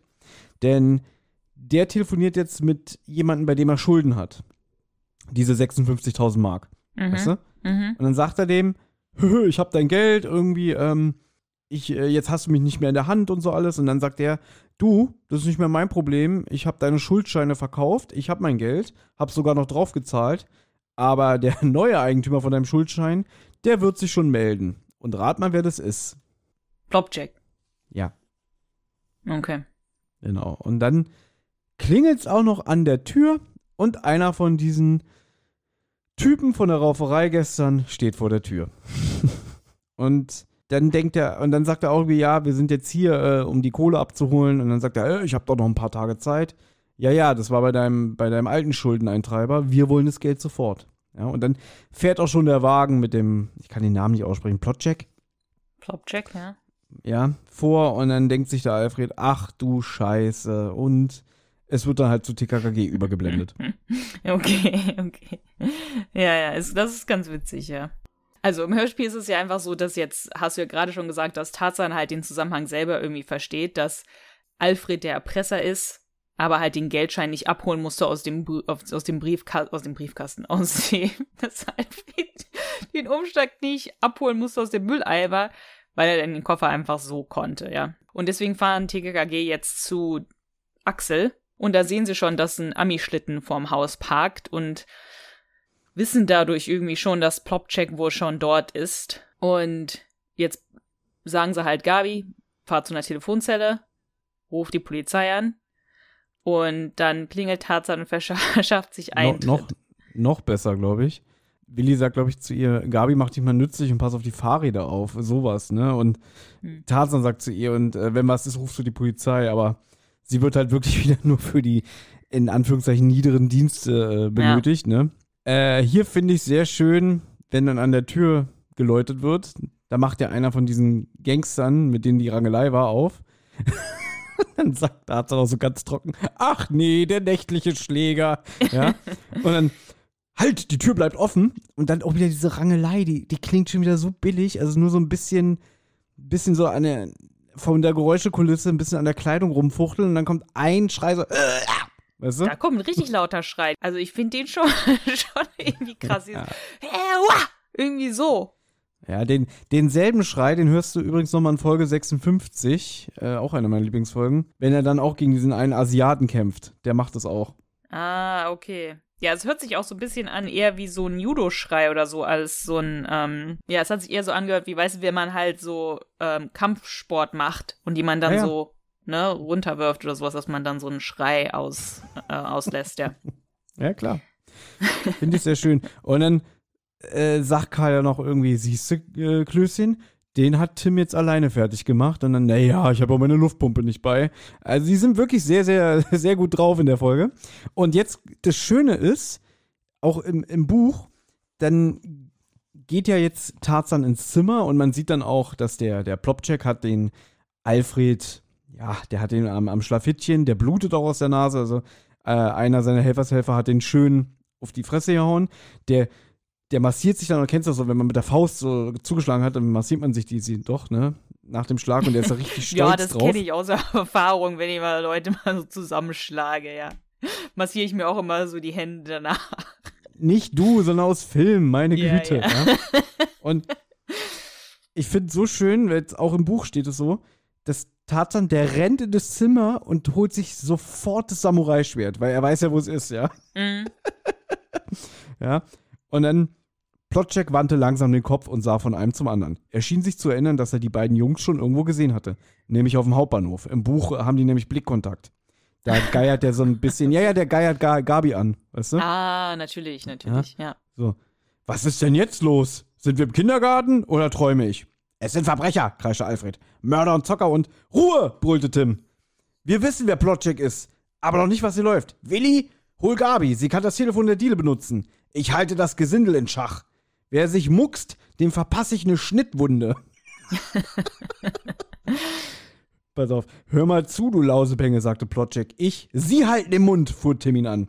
Keiner redet, bis die Polizei hier ist. Sonst wird alles dreimal gekaut. Von dem, was hier Sache ist, kann einem ohnehin nur übel werden. Keiner rührt sich, keiner redet, dabei bleibt's. Also, der ist richtig sauer. Äh. hat, du merkst, der hat keinen Bock. Wirklich, der ist einfach nur angekotzt am Motto, ey, jetzt muss ich hier schon wieder aufräumen. Ja? Mm. Ich finde es aber interessant, dass jetzt geklärt wird, wie Gabi die Polizei anruft, weil ich habe das auch, ich habe das glaube ich jetzt dazu gedichtet, dass Gabi zu einer Telefonzelle soll oder so, ne? Ich wusste, sie soll irgendwie die Polizei anrufen, aber nur wenn was passiert. Aber woher soll sie denn wissen, dass was passiert, wenn sie irgendwie bei einer Telefonzelle abhängt? Also das fand ich irgendwie nicht so ganz äh, sinnig, aber wenn es so ist, dass die sagen, die steht draußen, dass sie dann reinkommt und das Telefon in der Diele benutzt. Ja, die Polizei kommt ja auch schon. Also ja, die ist Moment, ja sofort wo, da, ja. Ja, die ist sofort da und jetzt kommt auch ein, nicht dieser Bonze, sondern ein anderer äh, Kommissar. Der kennt aber TKKG auch schon, zumindest vom Sehen. Aber der war noch nie irgendwie mit denen so konfrontiert. Der ist auch so ein bisschen irgendwie, ah, okay, das ist also diese TKKG-Bande im Buch. Und jetzt kommt es halt Schlag auf Schlag. Also man kennt auch diesen Plop-Check, ja. Mhm.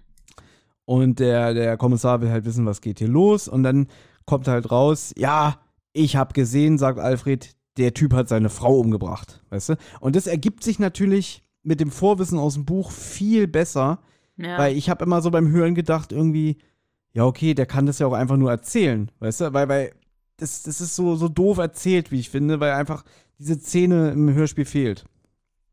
Ja, es ist verwirrend, ja. Ja. Und aber irgendwie sagt dann der, ist der Plopchick dann verwirrt und sagt, ja, gut, ich habe sie zwar geschlagen, aber die ist nicht tot, die ist in einem Krankenhaus irgendwo, in einem Privatkrankenhaus irgendwo, das können sie nachprüfen und so.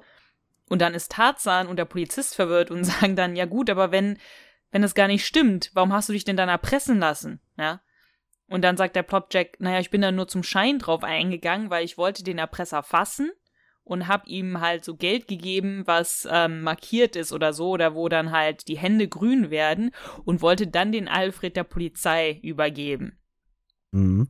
Naja, noch besser, das kommt im Buch auch wieder besser rüber, äh, dieses chemische Mittel, was so die Geldscheine ein bisschen fettig machen lässt, macht nicht nur die Hände grün, sondern auch irgendwie nach 30 Stunden oder so würde das Geld halt ähm, zerfallen. Weißt du? Ah, okay. Okay. Und ich glaube, dann sagt auch noch der Polizist irgendwie so, ja, schade um das ganze Geld. Und, Achtung, im Buch kommt dann ein Mitarbeiter von dem Kommissar mit einer Pinzette, guckt sich das Geld ganz genau an, hält es auch gegen das Licht und sagt, nee, nee, nee, das ist Falschgeld. Im Hörspiel macht es wer? Karl. Mhm. Finde ich aber schön, dass Karl es eigentlich macht, weil das ist, wo ich sage, das ist, sollte sein Job sein, solche Sachen, ja.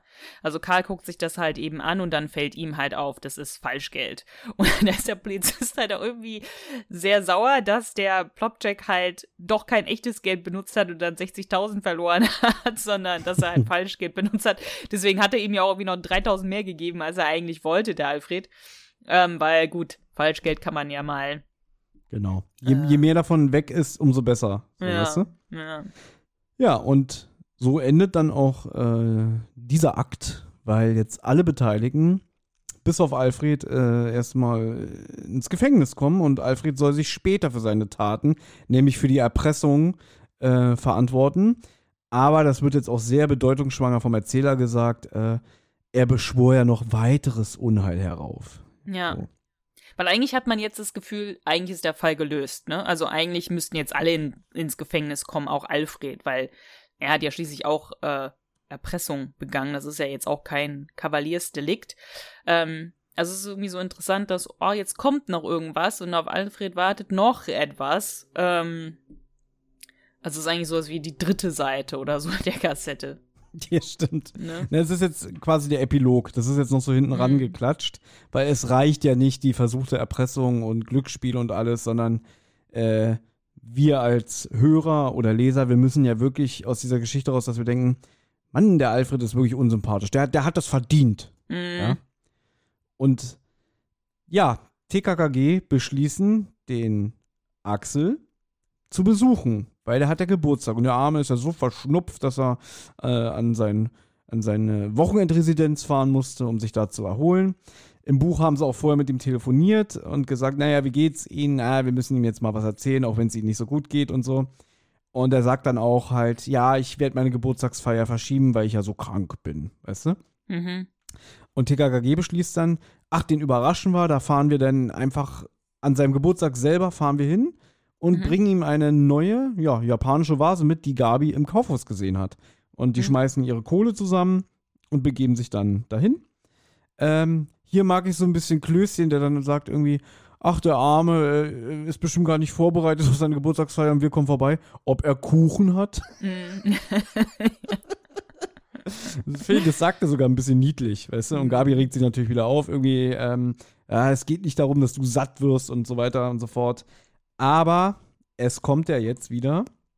Gabi entdeckt auf der Straße einen Mann, der, ja, niedergeschlagen da liegt, neben seinem Fahrrad. Der wird als der Briefträger identifiziert. Und den wurde wirklich übel mitgespielt. Der hat so eine klaffende, blutende Wunde am Hinterkopf. Okay. Mhm. Und wieder Karl, nee, Quatsch, nicht Karl, Entschuldigung, Klößchen fällt auf, da hinten bewegen sich Zweige, da ist jemand. Ist auch wieder nur im Hörspiel. Im Buch fällt es natürlich Tarzan auf. Ja. Und auch hier, er stellt jetzt quasi den Täter alleine, äh, weil wieder Karl im Hörspiel unseren Tarzan begleitet. Mhm. Ich meine, ja, das ist natürlich auch ein bisschen wieder so gemacht, damit ein Dialog ist, damit Tim nicht die Ja. ganze Zeit mit sich selber redet, ne? Das ist ja klar. Es ist ja. Ja. auch immer so ein bisschen, was die Dramaturgie angeht. Aber ja, Karl hier wieder sehr präsent, wie ich finde. Ja. Ja, weil Tarzan läuft hinter dem Räuber her und will ihn sich halt schnappen und Karl sagt halt, ich fahre mit dem Rad hinterher, damit Tarzan dann die schwere Briefträgertasche nicht äh, tragen mu muss, irgendwie, wenn er wieder zurücklaufen will oder so. Aber Tarzan hat den Posträuber sehr, äh, sehr schnell äh, niedergeschlagen oder zu Boden gestreckt und es ist, wie könnte es anders sein, Alfred Eggebrecht. Mhm. Und Tarzan zeigt Karl dann, da ist jetzt halt dieser Dialog, den man braucht. Ähm, Tarzan zeigt Karl halt jetzt, dass es Alfred um einen Brief ging, den er an, der an Axel adressiert war. Und den Alfred halt selber geschrieben hat. Und dort ist ein Lottoschein drin. Und Karl checkt's nicht so ganz und Tarzan erklärt's ihm dann und sagt, naja, der Lottoschein ist wohl ein Geburtstagsgeschenk von Alfred an Axel. Aber der hat wohl gestern im Fernsehen oder Radio oder wo auch immer gesehen, dass er mit diesem Lottoschein sechs richtige erwischt hat. Also wollte sich Alfred den Brief zurückholen, damit er halt den Gewinn selber einsacken kann, Millionengewinn. Und hat dann halt den Postboden mir nichts, dir nichts ähm, überfallen. Und jetzt endlich wird Alfred auch verhaftet. Der hat den Postboden abgefangen, richtig. Im Buch ist es natürlich wieder so, dass ähm, da wird auch beschrieben, warum der das macht. Also da wird schon vorher gesagt, ach scheiße, am Wochenende oder was weiß ich, hat er mein Bruder Geburtstag und dass der Alfred sich das über die Jahre angewöhnt hat, um gut bei Freunden und Bekannten dazustehen, immer Glückwunschkarten mit einem ausgefüllten Lottoschein zu versenden, ja. Und da wird auch so gesagt, äh, naja, ich muss ihm ja was schenken, schließlich wohne ich ja bei ihm umsonst, ich muss ihm ja irgendwie warm halten, so weißt du? So ungefähr. Und als die dann bei, bei dem Axel zu Hause sind äh, und der Alfred da zusammengedroschen wurde und die Polizei da ist, dann gehen die alle und im Vorbeigehen fällt natürlich Tarzan auf, so eine Glückwunschkarte, die da liegt mit so einem reingesteckten Lottoschein. Das hat er natürlich wieder gesehen, weißt du? Ah, okay. Und okay. deswegen konnte er sich auch gleich zusammenreimen, warum der Alfred da, ja, äh, handgreiflich geworden ist. Ne? Was mir aufgefallen ist übrigens, der Alfred hat ja gar keine Sprechrolle mehr. Der stöhnt nur so, äh, äh, weil Tim den ja, oder Tarzan, über, überrumpelt hat. Und dann ist auch witzig, weil er dann sagt irgendwie so, den bringen wir jetzt zur Polizei. Alfred, Alfred, aufstehen, aufstehen. ja? Und der sagt ja nichts mehr. Und da habe ich halt den Verdacht, dass der Jürgen Thormann, der war schon gar nicht mehr im Studio. Das ist irgendein anderer Sprecher, der da so ein bisschen äh, rumstöhnt, aber es ist nicht der, der Jürgen Thormann. Der hatte schon Feierabend. Ja. Ja, du hast mich gar nicht äh, gefragt, ähm, Anna, hast du ihn erkannt? Ja, wen bei, denn? einer- ja, bei, bei, bei allen von denen. Irgendwie bei dem, ähm, beim, beim Axel, beim Alfred, bei dem ähm, Polizisten oder Kommissar, ähm, Gut, das können wir natürlich gerne den, noch Bei den nachholen. Gangstern, die, die überfallen. Bei gar keinem hast mich das gefragt. Ja, ich hab's ein bisschen vergessen, wenn ich ehrlich bin, aber ich habe die Fenster hier auch offen. Aber ich kann zum Beispiel der, der Plop-Check. Ja? Hm. Hanna, hast du ihn erkannt? Nein. Pass auf. Ich habe ich auch, ich habe den jetzt durch, durch Zufall erkannt. Als ich das Hörspiel gehört habe, dachte ich, irgendwie kommt die Stimme bekannt vor. Ach, das ist doch der Tankwart aus Die Nacht des Überfalls. Diese feige Sau. ah, okay. Der zu, blöd zum, der zu blöd zum Telefonieren ist. Ich rufe Ja, die ja. Polizei. Oh, verwählt. Mann, bin ich dumm. Weißt du? Hm. So. Und dann habe ich mal geguckt, was der noch so gemacht hat. Und der Mann heißt Peter La Lakenmacher. Ist 1942 geboren, lebt auch noch. Und kommt irgendwie auf sehr viele Hörspielproduktionen. Äh, also, der hat zum Beispiel, ohne Witz, in einer TKKG-Folge von 2014 sogar nochmal mitgemacht, in Folge 187 ausspioniert. Hm. Aber er hat, also, der war in den 80er Jahren Dauergast im Tonstudio Europa. Der hat zum Beispiel in der Gruse-Serie mitgemacht. Dann, es gab auch Edgar Wallace-Hörspiele. Da hatten wir, glaube ich, sogar früher eins. Der, die Toten Augen von London. Fand ich das Cover ganz, ganz unheimlich. Könnt ihr euch gerne mal angucken im Internet. Äh, aber halt auch bei Masters of the Universe oder bei, wenn ich jetzt richtig sehe, hat er auch eine Hauptrolle gespielt in einer Europaserie, nämlich Dämonenkiller. Da hat er den Hauptdarsteller Dorian Hunter gesprochen. Das muss ich jetzt erwähnen, Anna, weil ich habe das nie gehört. Ich kenne diese Hörspielserie nicht, weiß aber, dass sie, glaube ich, Kultfaktor wieder hat. Und wenn ich es nicht erwähne, kriegen wir wieder ganz, ganz böse Nachrichten. Ja. Gut, dann hast du es ja jetzt gemacht. Nach dem Motto, wieso kennt ihr das nicht? Nee, habe ich nie gehört. Mich Aber- auch nicht. Mich auch nicht. Deswegen, ähm, vielleicht hole ich das mal nach. Also, es wird es ja irgendwo bestimmt noch geben. Ne? Mhm. Ja. Genau, und halt wie auch bei Masters of the Universe war er dabei und sogar auch bei einer drei Fahrzeichen-Folge und so weiter und so fort. Also war schon öfter da, als ich dachte. Ich kenne ihn eigentlich nur als Tankwart aus Die Nacht des Überfalls. Na gut. Ja. Naja, und äh, wenn du schon sagst, hier der Albert, nee, nicht Albert, wie heißt der? Alfred. So viele Namen mit A. du mit Axel, den Namen, Alfred. also, du hast echt Probleme mit Namen, hä? Ja, der wird ja natürlich von Jürgen Thormann gesprochen und auf hörspielland.de. Jürgen Thormann, jetzt 93 Jahre alt, allein der kommt auf 214 Hörspiele. Das sind insgesamt 57 Serien mit 108 Rollen. Also, Hm. da weißt du gar nicht, wo du anfangen sollst. Ja, ja. Ja, Mhm. die Stimme ist mir natürlich, äh, ist mir natürlich bekannt oder präsent oder ich habe sie im Ohr von, von anderen Rollen. Ja, ganz, ganz toller Sprecher. Und ich habe auch schon mal erzählt, dass ich den schon mal äh, als Kunden bei mir auf Arbeit hatte. Werde ich jetzt nicht noch mehr erzählen, die Geschichte, aber ähm, sehr präsent. Auch in der Synchronisation, unter anderem als Stimme von Michael Caine. Ja, aber das Schöne ist, dass er halt auch immer, ich glaube, der lebt ja in Berlin, aber der switcht halt auch immer, halt viel in Hamburg gemacht für Europa, Mhm. aber hat zum Beispiel auch bei Benjamin Blümchen oder Bibel Blocksberg mitgesprochen. Ah, okay. Genau, also sehr, sehr toller Sprecher, sehr äh, auch nicht wegzudenken aus dem Europakosmos. Und äh, schön, dass er noch unter uns weilt und ich hoffe, dass er noch ganz lange äh, bei Hörspielserien mitmachen wird. Mhm. Okay, dann können wir jetzt, wir sind ja eigentlich schon ganz fast am Ende. Wir haben ja nur noch eine Szene und jetzt sind wir tatsächlich, glaube ich, auf dem Schulhof, weil jetzt kommt Axel auf TKKG zu und Hm, sagt halt, ähm, so, jetzt möchte ich meinen Geburtstag nachfeiern, jetzt geht es ihm schon besser und so und lädt TKKG halt ein und sagt dann auch noch so großzügig wie er ist, er wird das Geld von dem Lottogewinn auf ein Konto einzahlen und das kann der, der Alfred kann sich das dann abholen, wenn er aus dem Gefängnis wieder raus ist. Und TKKG sagen auch noch irgendwie, naja, aber dann verzockt er es doch einfach sofort wieder. Und dann sagt Axel halt, naja, vielleicht macht er das, vielleicht nicht. Es ist sein Geld, er muss es selber wissen oder so. Also der Axel ist wirklich ein sehr, sehr großzügiger und ähm, herzensguter Mensch. Ja.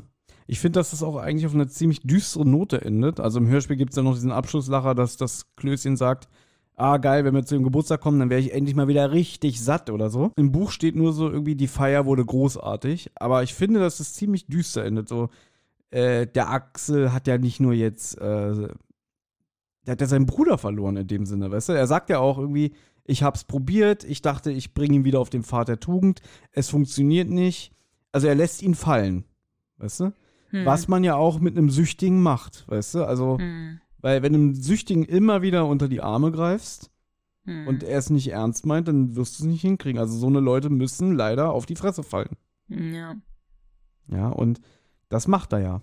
Und Hm. äh, wie du schon sagst, dass er ihm aber noch die Chance gibt, wenn er wieder aus dem Knast kommt, hat er diese, diesen Lottogewinn, der übrigens mit 1,5 Millionen im Buch datiert ist.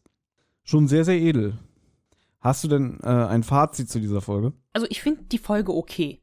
Ich weiß, sie ist sehr, scheint sehr beliebt zu sein bei TKKG-Fans, weil ich habe ein bisschen auf der TKKG-Site gelesen und da wird die Folge halt sehr in den Himmel hoch gelobt, dass es eine der besten TKKG-Folgen sei und einfach super und äh, so. Ich finde sie okay. Also mir, gefall, mir gefällt halt der ganze Anfang. Ich, ich, mag die ganzen Szenen zwischen den Jungs, ne? Also Tarzan und Willi, wenn sie aus dem Internat fliehen und dann Karl und Tarzan, wenn es ums Klettern geht und dann Karl und Willi, wenn es um die Schlägerei geht und so. Das ist alles super. Also diese Stimmung zwischen den Jungs ist super.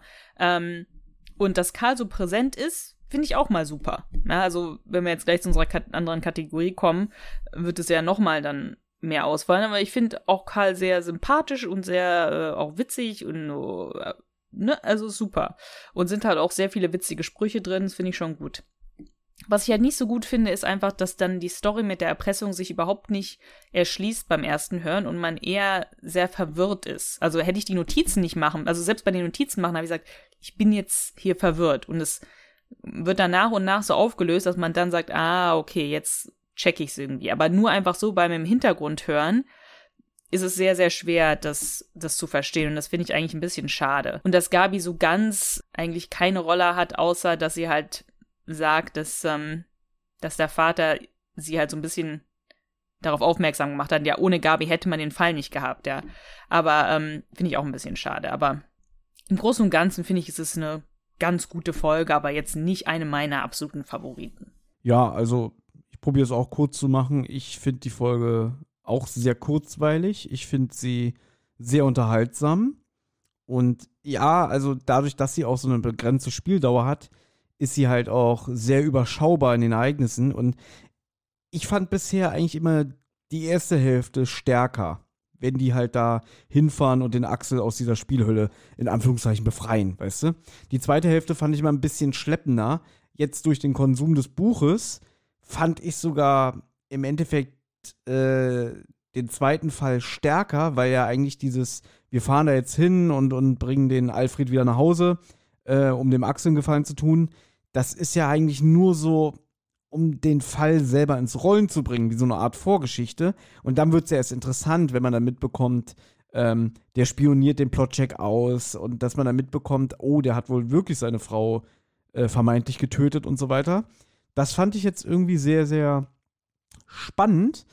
Aber rein nur aufs Hörspiel bezogen fand ich die erste Hälfte immer spannender, beziehungsweise aufregender oder, oder lustiger, allein schon wegen der äh, Szene im Bad mit dem Rauchen und dem äh, Assessor La Langbein, weißt du? Mhm. Ähm, sehr, sehr starker Anfang und so. Und die zweite Hälfte fand ich immer so ein bisschen wie nach dem Motto, ähm, das Highlight ist jetzt schon vorbei und jetzt lass ich es noch zu Ende laufen, so weißt du, mhm, ja. Mhm. Deswegen hatte ich ja vorhin schon gesagt, wenn du mich jetzt gefragt hättest, Thomas, was passiert in der zweiten Hälfte, hätte ich gesagt, äh, irgendwas mit äh, Geld. ja. ja. Aber ja, ist eine wirklich sehr gute Folge aus den frühen Tagen. Ich meine, die Serie hat sich ja zu dem Zeitpunkt schon gut durchgesetzt, ne? Wir sind bei Folge 36, aber hier haben wir eigentlich auch schon so diesen typischen TKKG-Humor, der die Serie auszeichnet. Mit den Sprüchen und so, ja. Ja, was die Sprüche angeht, genau. Also dafür ist, das wäre zum Beispiel auch so eine Folge, ähm, weiß ich nicht, wenn man jemandem mal TKKG empfehlen soll, irgendwie, nenn mir mal drei Folgen, damit ich verstehe, wie die Serie funktioniert und so, würde ich zum Beispiel die nennen. Siehste ich nicht. Weil man ja die, die zweite Hälfte nicht versteht. Und wenn man halt TKKG nicht kennt, versteht man auch nicht, dass sich solche Sachen dann am Ende irgendwie ein bisschen auflösen oder dass man sich selber sehr viel dazu dichten muss. Also ich würde die Folge nicht keinem empfehlen, der TKKG nicht kennt, weil ich das weil ich glaube, das wäre schwer zu checken, was, was da abgeht eigentlich. Ja, das hast du aber bei vielen äh, Europa-Hörspielen aus der Zeit, wie ich finde. Das hast du auch bei drei Fragezeichen teilweise. Dass du vieles gar nicht checkst. So von ja. der Logik her. Ja, ja, weißt aber du? ich finde, das aber, ist jetzt nicht bei allen TKKG-Folgen so. Aber mir geht es jetzt in erster Linie nur um die Chemie unter den Figuren, um den Humor, um mm. ja das Tempo und so, weißt du? Mm. Ja, gut, ja, in dem Fall, ja. Aber bevor wir jetzt uns hier noch mehr verlieren in unseren äh, Faziten, ist das wohl die Mehrzahl von Fazit? Ich weiß es nicht. Ich weiß es auch. Ja. Kommen wir doch zu unseren wunderschönen Kategorien. Wie nützlich war Karl? ja, den Anfang macht, wie immer, wie nützlich war Karl. Und zum ersten Mal muss man sagen, er war noch nie so nützlich. Also ich glaube, wir hatten noch, wir haben noch keine Folge besprochen, wo er so nützlich war wie hier. Also wir hatten mal Folgen, wir müssen mal eine besprechen, wo wirklich nur, wo er wirklich nur drei Worte sagt oder so, ne? Damit man auch ja. mal wirklich versteht, warum wir diese Kategorie überhaupt eingeführt haben. Weil es gibt Folgen, wo er wirklich einfach nicht, nicht hätte da sein können und die Folge wäre genauso passiert. In dem Falle natürlich sehr, sehr nützlich. Muss man jetzt nicht alles wiederholen, aber Karl war wirklich ja. super in der Folge. Ja, also ich kann das gerne wiederholen. Er übernimmt die Überwachung von Alfred. Er beweist Mut, klettert mit Tarzan die Feuerleiter hoch. Er wirft sein Fahrrad einem der Gnomen vor die Füße und identifiziert das Falschgeld. Das habe ich mir aufgeschrieben. Deshalb, wenn wir jetzt zum Beispiel mal sowas wie einen Preis hätten, weiß ich nicht, äh, äh, die goldene Schokolade am Bande oder so, weißt du, mhm. äh, von der Firma Sauerlich, mhm. würde ich sie für diese Folge Karl wirklich verleihen. Also, das ja. ist jetzt einfach mal wirklich, hier ragt Karl mehr als heraus. Also, Mhm. Eindeutig verdient, wie du schon sagst, so nützlich war er nie. Ja. Ja, und das ist schön. Das freut mich auch für die Figur, das freut mich für den Sprecher, dass der mal ein bisschen mehr zu tun hatte, weißt du? Ja. Äh, und bevor ich noch gönnerhafter werde, leite ich zur nächsten äh, Kategorie hin, nämlich Lieblingszitat. Ja, ich meine, okay, bei dir wissen wir ja schon, was dein Lieblingszitat ist, oder? Der Sauerlich hat doch bestimmt eine Zigarre im Mund. Nee, ich habe mir schon oh. noch was anderes ausgesucht. Okay. Ja, aber fang, fang du mal an. Ich habe mir ausgesucht, hast du dein Gehirn ins Pfandhaus gebracht? Mhm. Das sagt Axel zu Alfred. Ich habe mir zwei überlegt, also da bin ich mir noch nicht so ganz sicher, welches, ist, welches ich besser finde. Ich habe einmal, Junge, du hast ein paar Zähne zu viel. sagt einer der Gangster zu Karl. Mhm. Oder das, was, was Alfred zu Tarzan sagt, was ich eigentlich sogar besser finde, allein wegen dieser Stimmlage. Zum Brei könnte ich dich schlagen. Ja. das ja? finde ich eigentlich, das finde ich auch gut, ja, weil der so sauer auf Tarzan ist, ja. Der ist richtig sauer. War, wieso mischt ihr euch hier ein? Zum Brei könnte ich dich schlagen. Und Tarzan, Ruhe! Deswegen würde ich mich dafür entscheiden. Und ja, du hast es ja schon wieder verraten. Nein, ich habe mich nicht entschieden für der Sauerlich hat eine Zigarre im Mund, weil das sind. Die drei Worte. Richtig. Also sehr simpel, äh, beziehungsweise vielleicht auf den ersten Blick so ein bisschen fragwürdig, aber äh, darfst nicht vergessen, das war, glaube ich, sehr, sehr ähm, noch am Anfang unseres Drei-Worte-Spiels oder so. Mhm. Und das stand für mich da schon damals fest. Also ich wusste schon damals, wo wir angefangen haben, als wir chronologisch gehört haben, da wusste ich schon, wenn wir irgendwann Folge 36 machen, nehme ich Zigarre im Mund. ich finde das, ich hab's ja erklärt, ich muss nicht nochmal sagen. Dann spult ja. nochmal zurück, da hört ihr die Erklärung. Ja. Meine drei Worte waren äh, der kletternde Computer. Er schließt sich auch, ich weiß gar nicht, obwohl wir, ob wir das gesagt haben, dass Tarzan sagt das zu Karl halt, ne? Das haut mich um. Ähm, du bist mhm. ja wie ein kletternder Computer. Und das, weil, weil Karl halt hier so eine prominente Rolle spielt, wollte ich ihn in meinen drei Worten ähm, erwähnen. Ich äh, habe jetzt mir alternativ überlegt, einfach nur Karl hat's drauf.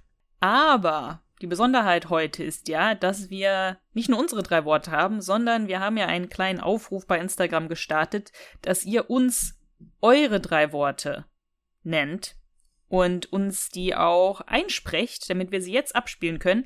Aber es gab einige von euch, die wollten das lieber nicht einsprechen, ähm, sondern haben es uns nur so geschrieben. Und deswegen lese ich jetzt ein paar davon vor. Aber es sind nur ganz wenige. Die meisten von euch haben es eingesprochen.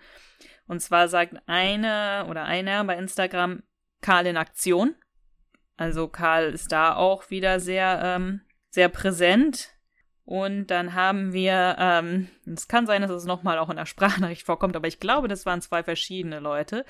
Volkers Füße stinken. Das war auch, glaube ich, ein, äh, ein beliebtes äh, Motiv. Aber ich spiele jetzt mal dir und unseren Hörern die ganzen Wortbeiträge ein. Hallo, liebe Anna und lieber Thomas. Meine drei Worte sind der kletternde Computer. Ich wünsche euch noch einen schönen Tag und macht weiter so. Der Podcast ist super toll. Tschüss, liebe Grüße von Simone. Hallo, ich bin Annika aus Hannover Und meine drei Worte zu dieser wunderbaren Folge sind: Live ist Lotto. Moin, mein Name ist Kai. Meine drei Worte sind: Volkers Füße stinken. Hallo, mein Name ist Johannes und meine drei Worte zu dieser Folge sind ein unvorhergesehener Schicksalsschlag. Hallo, mein Name ist Helen und meine drei Worte sind Spielkartenfuzzi auf Hinterbeinen. Hallo, mein Name ist Nicole und meine drei Worte für die Folge sind Karl spielt Tarzan. Ja, mein Name ist Cheyenne und meine drei Worte zur Folge Das Geschenk des Bösen sind platt durch Luftpumpe. Ja, meine drei Worte deshalb, weil ich es ganz lustig finde, wie oft halt wirklich in der Folge darauf Bezug genommen wird. Und ja, es ist ja auch einfach witzig, wie ähm, Klößchen damit quasi alle fertig macht. Und da es so ein kleines Wortspiel ist, sind das meine drei Worte. Hallo Anna, hallo Thomas. Mein Name ist Julia und meine drei Worte sind Volkers Füße stinken oder alternativ Glücksspiel macht süchtig. Halli, hallo, hier ist Tobi vom Uralt Podcast Die 2 und meine drei Wörter für diese unglaublich tolle DKKG Folge sind Hoppla, Assessor und Baba-Gruppe. Liebe Grüße und bis bald. Ja, das war's. Vielen Dank an alle, die uns ihre drei Worte eingeschickt haben. Ähm, das ähm, würden wir vielleicht gerne nochmal irgendwann machen. Also traut euch beim nächsten Mal ähm, gerne. Ich weiß, es ist ein bisschen komisch, wenn man sich selber immer so hört, aber ich finde, ihr habt äh, cool drei Worte ähm, gehabt. Ich habe das nicht verstanden mit ähm, irgendwas auf Hinterbein. Äh, das ist aus der Folge, das sagt äh, Klößchen, ähm, weil Gabi doch sagt irgendwie, lass uns mal zum Hauptbahnhof fahren und mal gucken, was der Alfred jetzt ausheckt. Dann sagt er sowas wie, ähm, ja, der Typ ist halt irgendwie eine Katastrophe und sorgt nur für Probleme. Ähm, ich weiß jetzt gar nicht mehr in welchem Zusammenhang, aber wenn er sich aufrichtet, rutscht er auf zwei Hinterbeinen auf die schiefe Bahn. Ah. Weißt du? Und dann sagt er auch noch so, naja, das ist seine Gangart. da lacht er so lustig. ja, ja, da lacht ja? er so. Das, das mit dem Lachen weiß ich noch, ja, ja. Genau. Das ist halt, und das ist die Anspielung darauf. Also, ah, nicht schlecht. Auch, auch nochmal von meiner Seite vielen lieben Dank. Also, da waren ja wirklich schöne Sachen bei. Anscheinend führt ja Volkers Füße stinken. Mhm, ja. Ja. Auch schön das mit der Luftpumpe, weil das stimmt, ja. Die Luftpumpe ist, ist sehr einprägsam in dieser Folge. Ja. ja. Und schön fand ich auch, dass mit dem unverhofften Schicksalsschlag. Also das ist ja schon, das ist poetisch. Ja. Weißt du? Also deswegen, also wirklich äh, schöne Sachen dabei. Vielen Dank an all die mitgemacht haben und gerne wieder. Ja, ich habe auch, muss sagen, Anna hat gerade wirklich richtig dick gegrinst, als sie die eingespielt hat. Also es hat ihr wirklich gefallen. Ja. Gut, damit sind wir aber jetzt wirklich am Ende von unserer Besprechung. Ja. Na gut, dann sagen wir bis in zwei Wochen. Ich weiß noch gar nicht, weil ich bin ja jetzt dran und darf mir was aussuchen. Ich weiß noch gar nicht, was ich, welche Folge ich nehme. Also äh, freue ich mich jetzt drauf, dass ich mir was aussuchen kann für nächstes Mal. Ja, ich freue mich auch riesig. ich fühle mich jetzt, glaube ich, so wie, wie, wie du, wenn, wenn du weißt, ich bin dran. Also, ja, ja, ja. ja, ich bin auch gespannt. Also, dann bis zum nächsten Mal. Vielen Dank nochmal an alle, die mitgemacht haben und an alle fürs Zuhören. Und ja, ich sag Tschüss. Schönen tschüss. Tag noch. Ciao. Ja, tschüss. Hey, Amigos, hier ist nochmal Tim. Die Abenteuer von Anna, Thomas und TKKG gehen in der nächsten Folge weiter. Wer bis dahin Feedback, Fragen oder auch einfach nur loblos werden möchte, kann das gern tun. Zum Beispiel per E-Mail unter tosendehollywoodschaukel at gmail.com, per Instagram unter at tosendehollywoodschaukel oder per Twitter unter tosendeh. Música